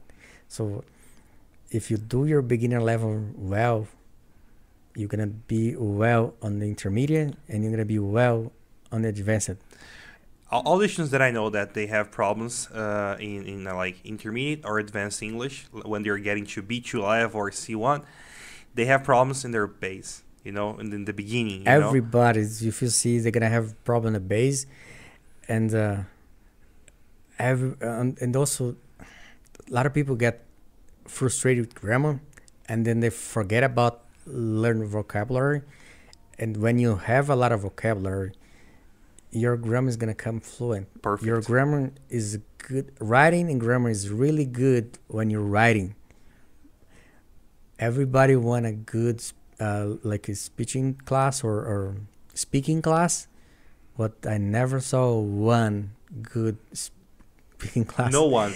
I you know, we know when people they, they, they, they care about that when they want to take a proficiency test. Yep. Like they want to take TOEFL, they want to take TOEIC, they want to take CAE from Cambridge or CP from Cam- no CP just for teachers, but CAE or TOEFL they they're like, oh my god, now I have to write because there is a writing part. Yeah. So you have to write. So they're like, oh my god, now I have to, Now to know how have to write. Yeah. But before that, no way. Nah. And uh, I would, I would say I, I did one speaking class in Harvard in 2013. Uh, Just, just speaking. just speaking. Uh, basically, you have to take a test to do that class. Okay. It's two months. And when you go to Harvard to do English, you basically read a book in 30 days and you basically study every day. Is is and you have to take a test to, to be accepted to do that class too. Uh, and what do you think about the people that? Uh, I'm gonna, I'm gonna tell you what happens to me. People they come to me and say, Rafael, uh, I, I would like to study with you, but I would like to have only conversation classes. So when I when I ask them, so okay, so have you studied English before? It's your first time. They always say, no, that's my first time, but I don't want to learn grammar. I just want to speak. Is that possible? No, like start from zero with conversation classes? you're gonna if you do that i'm gonna say it's not possible but i'm gonna tell you you're gonna you're gonna build phrases you're gonna you're gonna start talking in the way that people we don't understand what you say. Exactly. because you you have to have a base. You have to understand how the the phrases is made in english. Like nowadays i don't even remember grammar anymore but it's automatic on my brain that i know that when we speak in english the verbs and the subjects is always you, you compare with portuguese it's gonna mix it up. It's gonna be before and after And, and, and as you said, English is pretty easy. is uh, when you start learning it's gonna be hard. You think it's hard but when you actually when you when you see the results it's gonna become easy if you compare with portuguese. Way easier. And uh, in english it's very simple. Uh, as we were talking um, english is really straightforward. So they they they just say what they need to i have i still uh, like after 16 years i still some sometimes my friends say why you say all this here? I have to go back and, and change because english is very straightforward and you don't have to, to tell the whole story. Just straight to the point. Exactly. Tell what needs to be told and if something else needed people are gonna ask you the details. Brazilian people we keep beating around the bush i don't know why. We keep re- beating around the bush every time we want to say something. And like we make a very very very long story to explain something. Why that? I, I have this problem with a lot of people in, in brazil because especially like for me not only my military mind when i ask you for something i just want a simple answer. You don't need to wait you don't need to not answer me. It's just a simple answer. Like Just yes or no? yes or no or i Okay. don't want to Brasilia like to make excuse. They like to go around to make things happen. yeah Uh, and when you talk about conversation in in language, that does not work. Maybe when you actually work, where you work, depends on your management, depends on your job. But in English, more straightforward you'll be, more successful you'll be exactly uh, I would say it's, it's it's hard to, to say, but for me, if you come to me and say I don't know how to do this, it's better than if you don't say or don't tell anything. If you come to me and say I don't know, but I want you to tell me or teach me how to, I will take time and teach you. But if you say I do know and you don't know it, and when you say uh, we cannot blame only the, the Brazilian culture, because I work with people from all over the world, and the Indias is the same way. the same way right Uh, when I work with people in India, in India, based on their culture too, they, they if the person is senior in age, if it's older, and the younger knows more than the older one, the younger never gonna tell or do because the senior knows, and they always gonna say they they know how to do it. but they don't They don't. They never deliver the product. They're never gonna give you what, what you you asked for Uh, I work with Vietnam too, same way. Wow. They promise you everything. And then then They barely afterwards, nothing uh, happens. work with Russians. They are more like America. They they they they will tell you if they know it, and if they don't, uh, sometimes they know how to like make the same results in different ways. And if you don't accept it, say no, I want it this way. They they say, but it's the same thing. But uh, was it- it's hard. Like you can't when you talk about cultures and, and cultures, you say Brazilian make a lot of excuse and, and try to do different or try to don't do it or quick. But it's, it's I think it's a culture in different part of the world they have different things. Pakistan is the same way. Pakistan you can't don't trust them. They will tell you they know how to do everything, but they don't. They it's not just true. they just try to or make money or, or look good and not tell you exactly what need to be told. Uh, Americans, they they how how do they behave? Like if they don't know, they tell you, I don't know how to do it, and they ask for help. They will ask you for help, and America, uh, as I said before, if you work with people with a high education, they will do everything to help you, or you to guide you or point you to somebody who can help you. But America, they will tell you straightforward if they know, if they don't, and if they don't, and if they don't have interest in learn, don't even try because they will not, they will not keep going. They will quit. Uh, the out America's is, America is very diverse. America is built is a nation built of immigrants since the beginning. America is, is the culture and the and any how you can think about food or how to speak and how how to live is people from all over the world. This is why America is America because it's people starving for opportunities Exactly. And they go there and they, they get the opportunities and this is why they succeed. Mhm. this is you have people like me. I, I was in brazil. I used to take three buses to go to school study and work and i still work, work while i was studying here. When i came to america i see a lot of opportunities just waiting for me so i took advantage of every single one.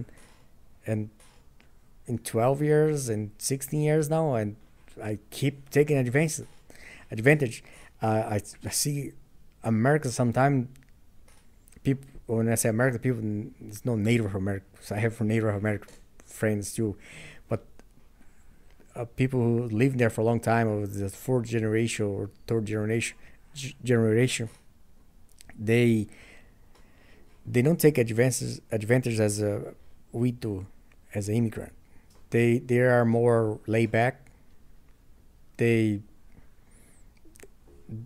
American culture they it's very hard you see somebody who want to be rich they only the only thing they want to have is a house and salary that can Live well, right? live well they want to travel they don't want they don't think about to have a farm or, or they want to live well and and that's it have a family And, and, there, like, as you can buy, as you can have things, right? You can have a, a good car. You can have like all the. If you're talking about products, it's very easy to, to buy things like iPhone or. it's very easy and it's financial for almost everything and um, So it's not it's not hard to have a decent life. no It's not hard. it, as long as you, you as long as you keep your life straight as long as you, know involved in, in in drugs you, know involved in bad things you have credit you will pay your bills in you will build a good credit you have a, a great life and you can buy everything and uh, f- when you talk about phones i can go in a store and, and get an iphone and pay monthly with my my bill yes. for I think one was fun when I bought it. I think we paid like thirty four dollars monthly, Thirty four dollars. and we paid nothing for the for the device, Wow. like nothing. And you have almost a free. plan. Yeah, you do that for a plan, and every thirty six months you can Renew it. it and renew it and get a new new iPhone. device. Nice. Yep, In Brazil, it's like six, that seven thousand bucks. you get a yeah. Uh, It's hard, right? it's hard. I, I, I'm pretty sure that when you when you come to Brazil, I think not not anymore because you make money in dollars. So for you, it's cheap. Everything here, it's really cheap, no, right? but ah, come No. on! don't, don't, don't lie to me. No, you make money in I- dollars, so for you, it's okay. But things here are expensive. Like we who live here in mm-hmm. Brazil suffer because the things are really expensive here. Like everything, It is. everything. I I I notice and I I compare to when I see the news and see like when you compare the, the minimum the salary here is is unbelievable how people still survive. I don't know. I don't know because I, I and I can tell you Brazil is not the poorest place I I see in the world, but I would say Brazilian people still happy, and they live with the minimum. But I go in places like Syria where people has less than the minimum, Like and they nothing, right? basically has nothing. Afghanistan, Syria, and they still survive. In Africa, some Yeah. portions, uh, but it's, it's hard to survive. And and uh, when you look in Brazil, when I talk about Syria, we have a lot of desert, desert, deserts, and uh, the environment does not help them. They don't have minerals. They don't have forests. They don't have water. They don't have crops. They don't have crops. They have nothing. And Brazil have everything Everything. everything. I t- I was in Kuwait for nine months, and Kuwait has no. Uh, all the waters come from the ocean. So is how Kuwait people is live well, has a great life, and they have mm, No water. no rivers. No, the, all the water in Kuwait is desalinate. Really? Yeah. All the water? All the water they have. so so the taste is horrible. No, It's okay. No. It's a little bit more potassium on the water, more sodium. It's not like uh, Disney Parks water, which No. is salty. no. Have you tried? Yeah. All the water in Kuwait is desalinate, and they're they have and they still have crops. I don't say the big farms, but they still have a little bit. And you go to to Jordan, it's very like they have water, but it's, it's not much. You go to KSA to Saudi Arabia, it's not a lot, lot of water. They still be rich or say, oh, they have petroleum. But Brazil have petroleum too. Venezuela has petroleum. They still poor. Uh, it's more about the people want to be better. And if you look Qatar, Kuwait, what they do with the petroleum, they send their people to get educated. I have the opportunity in, Kuwait to go to a dentist. He went to U.S. to study, and the government paid for his schools. So if you look at Oh. what what they do today in, in Qatar, in Qatar, I think you guys say Qatar. Qatar, yeah. Yeah. In Portuguese, people say Qatar. Yeah. So you go there in Doha, they now they basically export technology. uh, They export, uh, uh, I would say, medicine or doctors because they send their people to study outside. They use the money to educate their own people. Awesome. Same thing you see in the UAE, in Dubai. Even Dubai, people think Dubai is the best place in the world, but I would say Dubai is the Paraguay of the the Middle East, because in Dubai is is a lot of bad things going on that you don't see. It's undercovered. Yep, but Dubai is, very. They use their money to basically return education to their people, and they're basically maintain their. When you go to the, the Middle East, you see the people from Middle East. They are all rich. They all have nice cars. They dress nice. They go to the malls. We go to a mall, and in the Middle East is is is, is totally different than you go to mall in, anywhere in the world and they they use a lot of Just gold, fancy brands, right? all fancy brands, and they use immigrants and they abuse of immigrants because they use them as most most like like slaves. If you go to Kuwait today, they bring people from Egypt or from Philippines and pay them 400 kgs, which is like $1,200 a month. What the hell? Uh, that's what I do.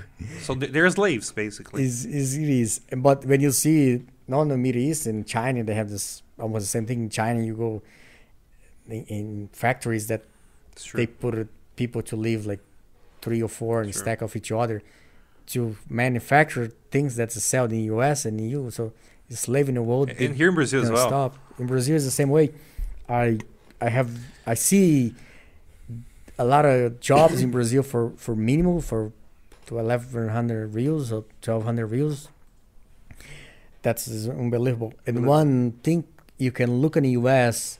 that is is totally different in Brazil is how strong each state in the U.S. is, because United States is one nation, but we have our constitution which is minimal if you compare with the Brazilian constitution, and each state has their own constitution, each state has their own salary, because it's everything based on region. The minimum It's wage, The minimum wage, the income tax. income tax, as we talked before about the income tax laws. and the needs, the laws, and uh, everything is the states is very strong, the cities is very strong. Uh, a lot of people looking at police in the U.S. Most of the police is going to be city police because each city define and decide what they want and, Yeah. and how they want it. You're gonna look in a small city or go in a small city in Texas that they have babies like five cops, five police officers, two or three cruisers. Yeah. They don't need more than that. Uh, and then you have the conduct or the the district, which they, they start call them the, as a county, where they're going to have one local jail for five, six, ten cities or little towns. But here we have one state police that has almost like very depleted and very Exactly. it's um, I don't say the, the police officers unprepared, but they, they they don't get formation or they don't get inf- education, and they don't have salary. Their family don't have support. They have nothing. They they I think they do a lot to what they got. Yeah.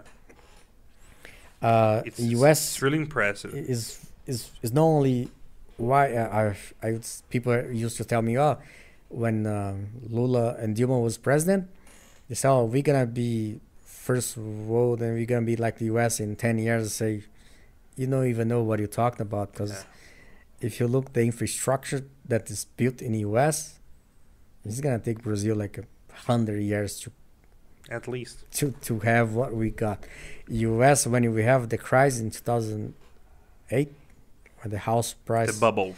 basically it is, and uh, people say, "Oh, now you guys are gonna go down." Say, it's just take one person to come and just manage. Everything's already built. Yeah. So if you see how U.S.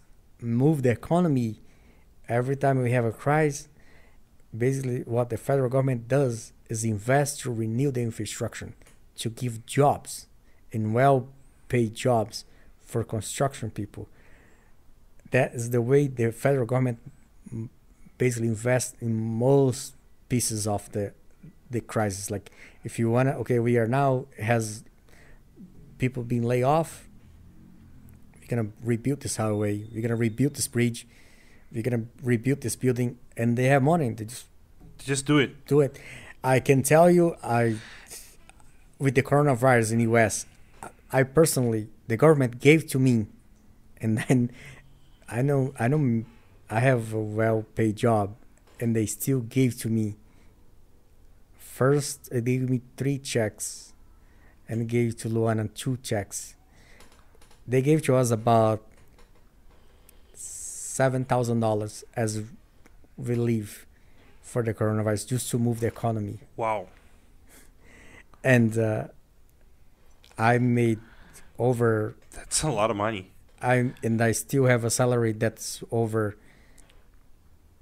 I would say more than a half a.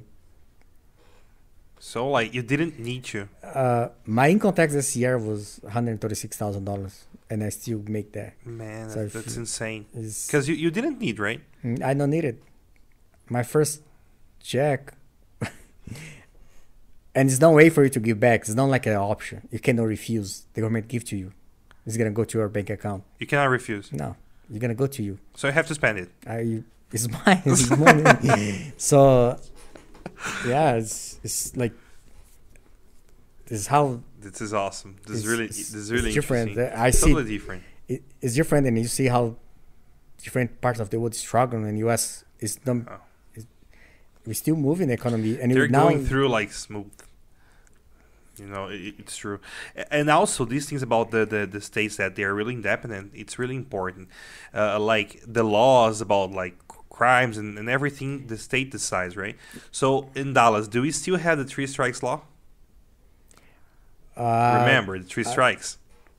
I'm not. I'm only in Dallas for six years, so I'm. I don't know, but it's No. a, it was a law that if you committed crimes three times and was, and you were like convicted for something, uh, in the third time you would you would go to, to jail for like a bigger time. You know, Oh, they, they they still have it. They still have they it. still right? have, but I don't think it's three times. I, I think every time increase. ah, but okay. the okay. uh, I can tell you about like in uh, on motor vehicle stops in in Texas. If you get a ticket for speeding for the first time, you can just do a class, and if you have a regular driver license, if you don't have a commercial driver license, and uh, basically your ticket does not go to your records, and you basically just take education. Basically, is a learn how to drive again. It's an online class, and you get away from.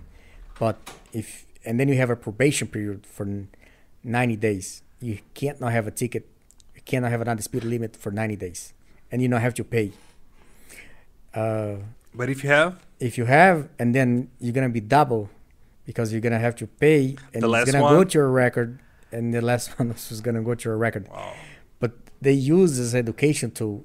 Uh, in Brazil, I see the, the the penalties is used to take money out of people's pocket. They don't use this education tool. sure. Uh, and and I don't know when you were in Dallas, we still like we start put the the photo sensors, but the state created a law last year and remove all the the electronic sensors out of the state of Texas All of them. is prohibit. All the cities that tried to put it, they took them out. Wow. For you to receive a ticket, it has to be made by a, a person, a man. You have to be stopped. I didn't know that, man. Yeah, It's we so have no, not electronically. So, man, that, that's a perfect All place. main, yeah, it's not in Texas. Texas is very, very conservative. And but free at the same time. It's very freedom. They, is we are the Lone Star State. We are the last one to come to the Commonwealth to the, come to the U.S. And we are very independent, and we do things that is unique. We are changing now the the way the the elect, the election and the early votes works. And if you, I don't know if people see the news recently, but the government put a bill to be vote to basically change the way people send the votes early to the polls I didn't know. and I believe a couple uh, how do we say less than 10 uh, Democrats state representative decide to leave the state house to go to protest and talk with the president to try to bar the, the law to pass they was getting paid to work as a when I say state representatives basically a deputado estadual na Assembleia Legislativa do Texas. So they decide to leave to not vote to not have the minimal quota the, the minimal number of people to vote that bill. They decide to leave and go to washington to protest.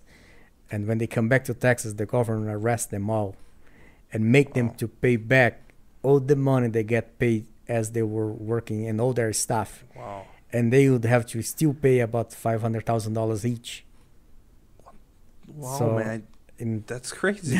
and they basically if you try to do something and just as a protester out of the law no matter who you are you will pay for pay for that. this is what i'm trying to take from this Awesome, and teach you guys in us no matter who you are if you do something wrong it can take longer but do you pay for the law is for all we are one nation everybody has to pay if you do something wrong you you pay for It's the same for everyone. it's the same thing for everyone. And when I think that the U.S. is very hard on is family. You can see the, the American politician, if they get involved in any family scandal, if they, if if you have a senator that he basically betray or, or n- did anything with his wife or something, his career is over. It's over. He's done. He's not gonna be elected again, and No way, no way. nobody's gonna put him back there. No, no one. So it's true. is very conservative Oh. and very strong in family. Uh, when you talk about family, the, the rich families in America, as you know, they have bigger family, and they think more about have a good family, have a good relation, have a better life. As we say before, America want to have a, a good life. They want to live well. they don't look for becoming rich, but they look forward and they Because if they if they have a like regular life, they can just live very they very can well. live very well. True. So to, summarize, let's go back to Portuguese. Let's switch the again aqui. Vamos lá. Nossa, dá- uma, dá uma travadinha quando a gente volta pro português, né? Uma travadinha pequenininha, mas... Você tem essa trava, essa, essa trava ainda quando você volta não, uma língua eu, pra pra outra? mim, é, ah, eu não falo muito assim, mas quando eu falo muito, minha voz começa a sumir, porque começa a ficar rouco. Mas pra mim, é normal. Como eu falei pra você antes, se eu tô falando com alguém que fala só inglês, é mais normal ainda. Mas eu acho que fica um pouquinho de vergonha quando alguém. Tem muita gente que fala português em engraçado. volta. Mas ah, é normal pra mim. Eu. Eu falo mais inglês que português no meu dia a dia, né? Eu dou aula, assim, aula. Então, então eu falo mais inglês que português. Então, às vezes, Mas você já fala com pessoas todo dia que não falam inglês. É fácil. é... Você já quebrou essa parte. Eu falo com. Toda semana eu tenho duas, três reuniões com gente no mundo inteiro em conferência, que eu só falo inglês, é normal. Eu vou lá e falo que tem Mas quando falar a pessoa pra- fala português, você fica meio... Ah, eu acho que. Não sei. Que engraçado, né? No meu, no meu caso, assim, eu falo, eu falo, falo inglês, assim, 8 horas por dia, então eu falo mais inglês que português. Então, quando eu volto pro português, depois de falar muito inglês, eu, eu dá uma travadinha às vezes, sabe? Porque eu, às vezes esqueço uma palavra ou outra. Acho que é por, né, por falar muito. Você também deve, deve esquecer direto a palavra em Eu uma s- língua ou outra, né? Eu esqueço muita coisa em português. E vocês lembram inglês. Mas depois de um tempo, eu- agora eu tô mais ainda, porque antes eu quase ficava sozinho em casa trabalhando, agora eu falo português com a Luana direto. Ah, Mas dá, uma- dá uma esquecida, não dá? dá esquecida. Ah, eu esqueço muita coisa em português também, muita coisa. Uma palavra que você quer falar, fala, nossa, que palavra que é essa? Não lembra. E tem muita coisa que eu aprendi em inglês que eu não aprendi em português. Então eu sei inglês, não sei em português. Você sabe a palavra que é? Não sei o É, que, que o, é em o português. equivalente, né? O que é equivalente em português. Coisas militar, coisas de, de caminhão, coisas de coisas que eu aprendi só nos Estados Unidos. Eu não Você sei não como é que fala em português. Antônio, Aquilo e que eu falei antes, de vocabulário. vocabulário? Tem vocabulário que eu aprendi em inglês e não aprendi o vocabulário em português. Então não sei. Não tem como. E, e- e engraçado que você tem um pouco de sotaque em português. De quem é, tem. De, de americano, sabia? De- de- você tem um pouco de sotaque em português. Todo mundo me pergunta de onde. me É. pergunta porque é. É normal, mas é tem normal. 16 anos. É, normal. Você tá lá há muito tempo, então você vai E ter um nunca sotaque tive, mesmo. como você falou, perguntou ontem, eu, eu- quando eu mudei para os Estados Unidos, eu nunca me enturmei ou morei em cidades que só tinha brasileiro. Eu nunca fui para esse lado. Não porque eu não gosto de brasileiro, porque eu fui para mim aculturar, eu fui para aprender a viver naquele país. Pra realmente participar da, da- daquela, daquela cultura e entender como é que funciona, né? Sim. Eu, vamos falar, ah, comida. Para mim, comida em qualquer lugar do mundo, eu escolho o que eu quero comer e como. Pronto, é normal. Eu não preciso de. Eu não, eu não preciso de viver junto com o brasileiro ou perto de brasileiro para isso Com acontecer. certeza. E tem amigos brasileiros, tem mais amigos americanos que brasileiro. E meu melhor amigo é, é indiano. Na verdade, nasceu nos Estados Unidos. Se falar que ele é indiano, ele briga, que ele é um dos racistas. Mas ele ele nasceu nos Estados Unidos, os pais são indianos. São indianos. E quando, você, quando eu falo esse ac- aculturamento, a- a- eu conheci uma das meninas que foi professora minha no Framingham State College. Ela fez mestrado nos Estados Unidos e ela é uma das coisas que você pode fazer para você.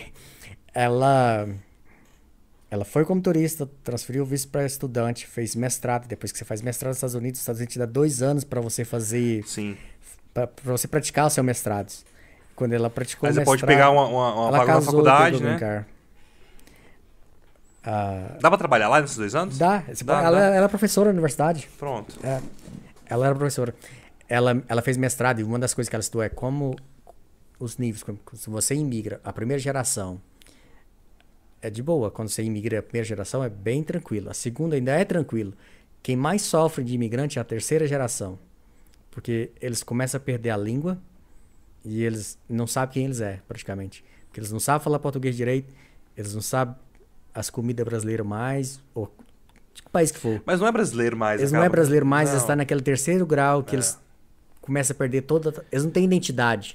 Os seus filhos vão, vão, vão, vão, vão, como vão nascer, vão crescer lá, vão, Vão vão ter pouca lá. coisa aqui do Brasil, né, cara? Não, mas vai vir pra cá estudar e nas férias e aprender português. Aprender pra, pra falar português pra também, roça. né? É, tem que aprender. Tem que aprender tudo. Ficar só, ficar só Unidos lá, ficar só falando inglês. Eu conheço algumas pessoas que moram lá, fi- é, filhos de brasileiros, né, imigrantes, que os meninos só falam inglês, basicamente. Eu conheço vários que não sabem falar português Não os falar. pais não, Não ensinaram, não, Não forçou. ensinaram, não E forçaram. tem que forçar, né? No, no caso, tem que forçar pra, pra criança aprender. Porque geralmente ela vai, ela vai falar inglês na escola, então ela vai acabar escolhendo inglês como uma língua materna, né? E o português vai ficar. Até porque o português é mais difícil também, né? Eu, que o menino que eu te falei pra você que é amigo meu, que mora aqui pertinho aqui onde a gente está, ele foi pra lá e quando ele começou, ele, ele nem terminou high school, ele fez junior school. Ele veio pra cá, terminou aqui e estudou português aqui. Aí fez faculdade aqui, fez mestrado no Canadá, doutorado no Canadá, agora tá aqui de volta. Ele é americano e, e brasileiro, Brasileiro. Ah. Igual você, né? igual eu. E, na verdade, no papel eu sou só americano. Ah, não é brasileiro mais não. Eu não sou, porque quando eu subi no exército, quando eu subi de patente, subi de hierarquia, eu tive que renunciar à minha cidadania brasileira, porque eu tenho acesso a, a documentos Do do governo. governo que Então, você, não hoje, então hoje você é só americano. Só americano. Só tem passaporte americano, desde 2011. Você é brasileiro, não? Não tem necessidade de passaporte brasileiro, não. Tem muita utilidade, não. Ah, mas... uh, na verdade, na realidade... Em não alguns tem países, né? Não tem como você também perder. Eu, eu digo, por papel, eu sou americano. Mas minha identidade... Ah, não, tem com como certeza, negar. com certeza. Minhas É, raízes é E aqui. o que eles fazem? Eles pegam o seu passaporte brasileiro? Fica, fica com Não, eles? na verdade, quando você. Não, não tem nada a ver. Pra renunciar à cidadania brasileira, você faz no Ministério de Justiça no Brasil. E é um processo muito longo. O meu demorou dois anos. É publicado no Diário Oficial quando você renuncia. E depois que você renuncia, o Brasil vai cancelar seu passaporte. Todas as vezes que eu venho no Brasil agora, a Polícia Federal é a única pessoa que pode deixar eu entrar e sair do país. Então, aqueles agentes que trabalham lá, que são contratos, não pode deixar eu sair e entrar no país. Eu sou toda vez tenho que ir pra salinha, como eles falam nos Estados Unidos. Então, eu tenho essa flag, eu tenho essa marca no meu nome, que o Brasil todas as vezes só um agente da Polícia Federal pode deixar eu entrar e sair. Entendi. Todo mundo passa e eu fico esperando. E, e Antônio, quais são os seus planos aí pro, pros próximos meses? Você vai voltar para os Estados Unidos quando? Vai, vai continuar trabalhando só com as patentes? Então- e o exército só se te chamarem? Eu tô voltando, tô voltando, começando um curso para ser promovido no governo federal. Eu não falei muito, mas o governo federal americano de carreira, gente, eu deixei que a gente é classificado é de GS 1 a- a 15. Hoje eu sou GS 13. Estou voltando para fazer o, o curso de formação, que na verdade são seis meses para ser GS 14. Eu vou começar em setembro, quando eu voltar. Depois são, são seis meses, daí você tem que esperar mais seis meses para fazer os outros seis meses. Então, nos próximos 18 meses, eu vou estar estudando e trabalhando ao mesmo tempo para chegar ao meu último nível na, par, na, na área que eu estou hoje, porque o último nível seria de S15, seria supervisor e é uma opção, nem todo mundo gosta, salário é quase a mesma coisa, mas esses são meus próximos meses. Ah, e no Exército, ano que vem, em maio, final de maio, eu vou para uma escola para aprender mais a parte de consultoria do, do Exército, mais de como ver uma guerra em, em mapa, em planejamento. E em dezembro eu vou para a escola que eu disse que é Air Salto, que, que é mais força física, mais, mais adrenalina, mais Massa. rapel, mais voar. E, Caramba, e a é- vida vai continuando. É, A vida diferente. eu entrei no exército e falava que entrei para ser I6, que seria Staff Sergeant. Quando eu passei, para mim tudo que vem agora é lucro. E eu comecei a fazer. Muita gente vem falar: ó, o que, que a gente vai ganhar? Eu não me preocupo mais o que, que eu vou ganhar. Vai vir. Já tudo já foi plantado, Sim. tudo já foi escolhido. Já fez o que tinha que fazer, né? Eu já eu só tenho que administrar e não deixar cair. Mas já, Já tá, plantou. não tem muito o que eu fazer mais. Antônio, Só que é muita. É muito. Não é que é, se eu sou estre, é estressante pessoalmente, porque você. Você não quer. Você não quer, você não quer descer de onde você está mais. Sim. Então você quer sempre Subir. manter. Você quer, não é que você quer sempre subir, você quer manter. no mínimo, né? No mínimo. é. Antônio, a gente tem papo aqui pra falar de mais dois podcasts pra você vir aqui. Quando você voltar em Goiânia, vai voltar com certeza pra gente conversar mais. Tem muito papo Sim. pra gente bater. Muito obrigado por você ter vindo, viu? Agradeço mais o- o- a presença aqui. Gostei demais de conversar. É, coisas que eu não sabia mesmo. Você trouxe muita informação nova, muita coisa diferente. Eu tenho certeza que pra todo mundo que assistiu foi muita coisa assim, nova. Informação nova mesmo que a gente não, não sabia. Eu agradeço a oportunidade de ter vindo aqui e essa é a segunda vez que eu falo com o público assim. Tô aprendendo também, mesmo que eu quero aprender, porque eu quero ajudar mais jovens. Minha intenção não é de, de usar isso como uma, uma renda, Não, não é Isso- ganhar dinheiro, né? Não é para ganhar dinheiro, porque Na verdade, você tá investindo dinheiro, né? eu estou investindo dinheiro, na verdade, eu tô eu estou investindo porque eu quero ajudar pessoas a, a- a se promover, a se sentir bem, a, a vencer na vida. Eu vim de família humilde. Todo mundo olha pelo meu nome e pensa que eu vim de família rica. Não, eu vim de família humilde. Em 88, meu pai morava na fazenda, trabalhando como empregado de fazenda, mas em 89 ele mudou para a cidade porque queria dar a melhor educação para gente. Em 95 mudou para Goiânia porque queria dar a melhor educação ainda. E eu tive a oportunidade e tirei proveito de cada momento, de cada mudança, para poder me educar e procurar desafios e mover. Quando eu fui para os Estados Unidos foi a mesma coisa. Usei todas as oportunidades, tirei todos os benefícios e tá dando certo. Então, isso que eu falo. você- hoje, o pessoal, ah, não sou ninguém. Meu pai não tem nada. Quando eu fui para a universidade em Goiânia, quem pagou minha universidade foi eu. Meus pais nunca pagou um dia de universidade para mim. Nunca. Deu seu jeito e E pagou. foi meu jeito. Eu trabalhava em três lugares em Goiânia. Eu tenho a- eu fui professor quando eu fiz primeiro ano de faculdade. Eu dava aula de matemática no Colégio Carlos Alberto de Deus em Goiânia. Trabalhava na Secretaria de Educação e trabalhava na Câmara Municipal como estagiário. Nossa senhora. Eu saía de casa às 5 da manhã, 4 da manhã. Chegava em casa às 1 da manhã. Eu dormia 4 horas por dia, praticamente. Isso aí ni- ninguém vê, né? Nem vê. Só vê lá o depois. Aí, mas eu nunca desisti. Foi difícil, foi. Foi muito difícil, não foi fácil. Mas hoje eu só vejo a maioria dos jovens se desafiando em videogames, em É. coisas que não faz com que eles cresçam nada na vida. Eu eu falo para eu, eu não é que eu sou contra jogos ou coisas assim, ou não é só jogos, drogas. Eu quando eu fui universitário, eu fui em duas festas, eu acho, mas nunca fui, em fui- nunca fui para a universidade procurando festas. Eu fui para a universidade procurando mais oportunidade para ser alguém melhor. Eu nunca fui para a universidade procurando faz, viver o melhor. Eu fui procurando Aprender. me fazer melhor no futuro. Mas eu quero agradecer a oportunidade e, como eu disse para você antes, uma das formas que eu aprendi muito inglês e muito vocabulário foi com livros pequenos de histórias Ótimo, nos Estados ótima Unidos. dica. Boa. Que é, que é como dica, se você quer aprender vocabulário, procura livros pequenos de criança de, de 4 a 8 anos de idade, livros pequenininhos. E você au- automaticamente só vai aprender história americana e vocabulários. Então, Que são muito importantes, né? uma- muito, muito e importantes. procura leitura e procura não olhar, não traduzir, procura aprender palavras sem traduzir. Se você não sabe a palavra, olha, vai lá no Google, coloca lá define, põe dois pontinhos, põe a palavra que o Google vai te falar várias outras palavras que significam a mesma coisa. Exatamente. E, e- e os, os próprios dicionários em inglês, né? Que a gente tem vários online hoje. Tem vários dicionários em inglês, eu né, online. Não precisa nem comprar o dicionário mais, né? não tem isso eu, mais, não compra. pessoalmente, no trabalho, eu uso, eu uso muito dicionário, palavra que eu nunca vejo, que eu vou olhar. Eu, eu uso muito o Webster. Merriam-Webster. Merriam-Webster. Muito bom. Tem o Merriam-Webster e tem o Dictionary.com. Que são dois, mesma coisa, são muito bons também. Tem, se você quer aprender inglês e ficar, como eu disse no início, você tem que conhecer o método que você vai aprender, mas não fica preso só em uma coisa. Busca informação, busca ouvir. E a parte de audição é a pior entenda que é um processo, né? É um processo. Quando você aprender a ouvir e você falar, eu escutei essa música e eu entendi do início ao fim, você já está muito bom. Tá. E, e aí, e aí, assim, não só ouvir, né? Você tem que estar com as outras skills alinhadas. Então, o seu listening tem que estar bom, mas seu speaking também tem que Tem estar que tá bom. bom.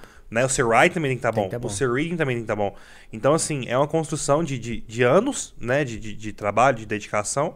Como tudo na vida, como a sua própria carreira. Você construiu, você falou, desde que você chegou nos Estados Unidos, no dia 1, Do dia 1 um você já estava construindo e até hoje continua construindo a, a, a carreira, né? E não, na- nada, nada de graça, né? There are no free lunches Não, né? Como o pessoal fala, não tem almoço grátis. Tem que, tem que ralar. tem que ralar. E ó, tá convidado pra voltar aqui, viu? Por favor, vamos voltar Eu pra gente conversar mais. A gente tem coisa demais pra falar. Não sei quando vocês voltam pro, pro Brasil, mas quando voltar, fala, ó, Rafael, eu tô em Goiânia, que a gente vai marcar outro podcast pra gente falar mais e mostrar mais fotos Eu- aqui. Tem, tem muita vou coisa estar mais preparado ainda. também na próxima. Vou Que tá- isso, foi ótimo. Agradeço demais. E se as pessoas quiserem conhecer mais a minha trajetória, Por no- favor, no, o Instagram, Instagram. tá aí, é o Antônio Caiado, ou Antônio Caiado, uma palavra só. E todos os dias sai alguma coisa nova, uma motivação então, nova. Vamos, vamos é, passar pro pessoal, ou Antônio, ou Antônio Caiado. Isso, uma né? palavra só, você vai Palavra só conhecer lá. junto. É, e eu marquei no meu Instagram também, quem, quem fala no meu Instagram vai, vai ver. Pra ver seus posts estão muito legais, tô gostando muito. Se você tiver perguntas, vai lá, me pergunta. Quando eu tenho tempo, não vai ser na mesma hora, mas eu vou lá e respondo todo mundo. Eu tiro tempo para responder todo mundo. Show. E Show de se bola. tiver pergunta mais específica, eu, eu, eu ligo para a pessoa, tento falar, eu realmente dou atenção. Ótimo. Isso aí é, é bom porque é pouca gente que faz, viu? É. Pouca gente.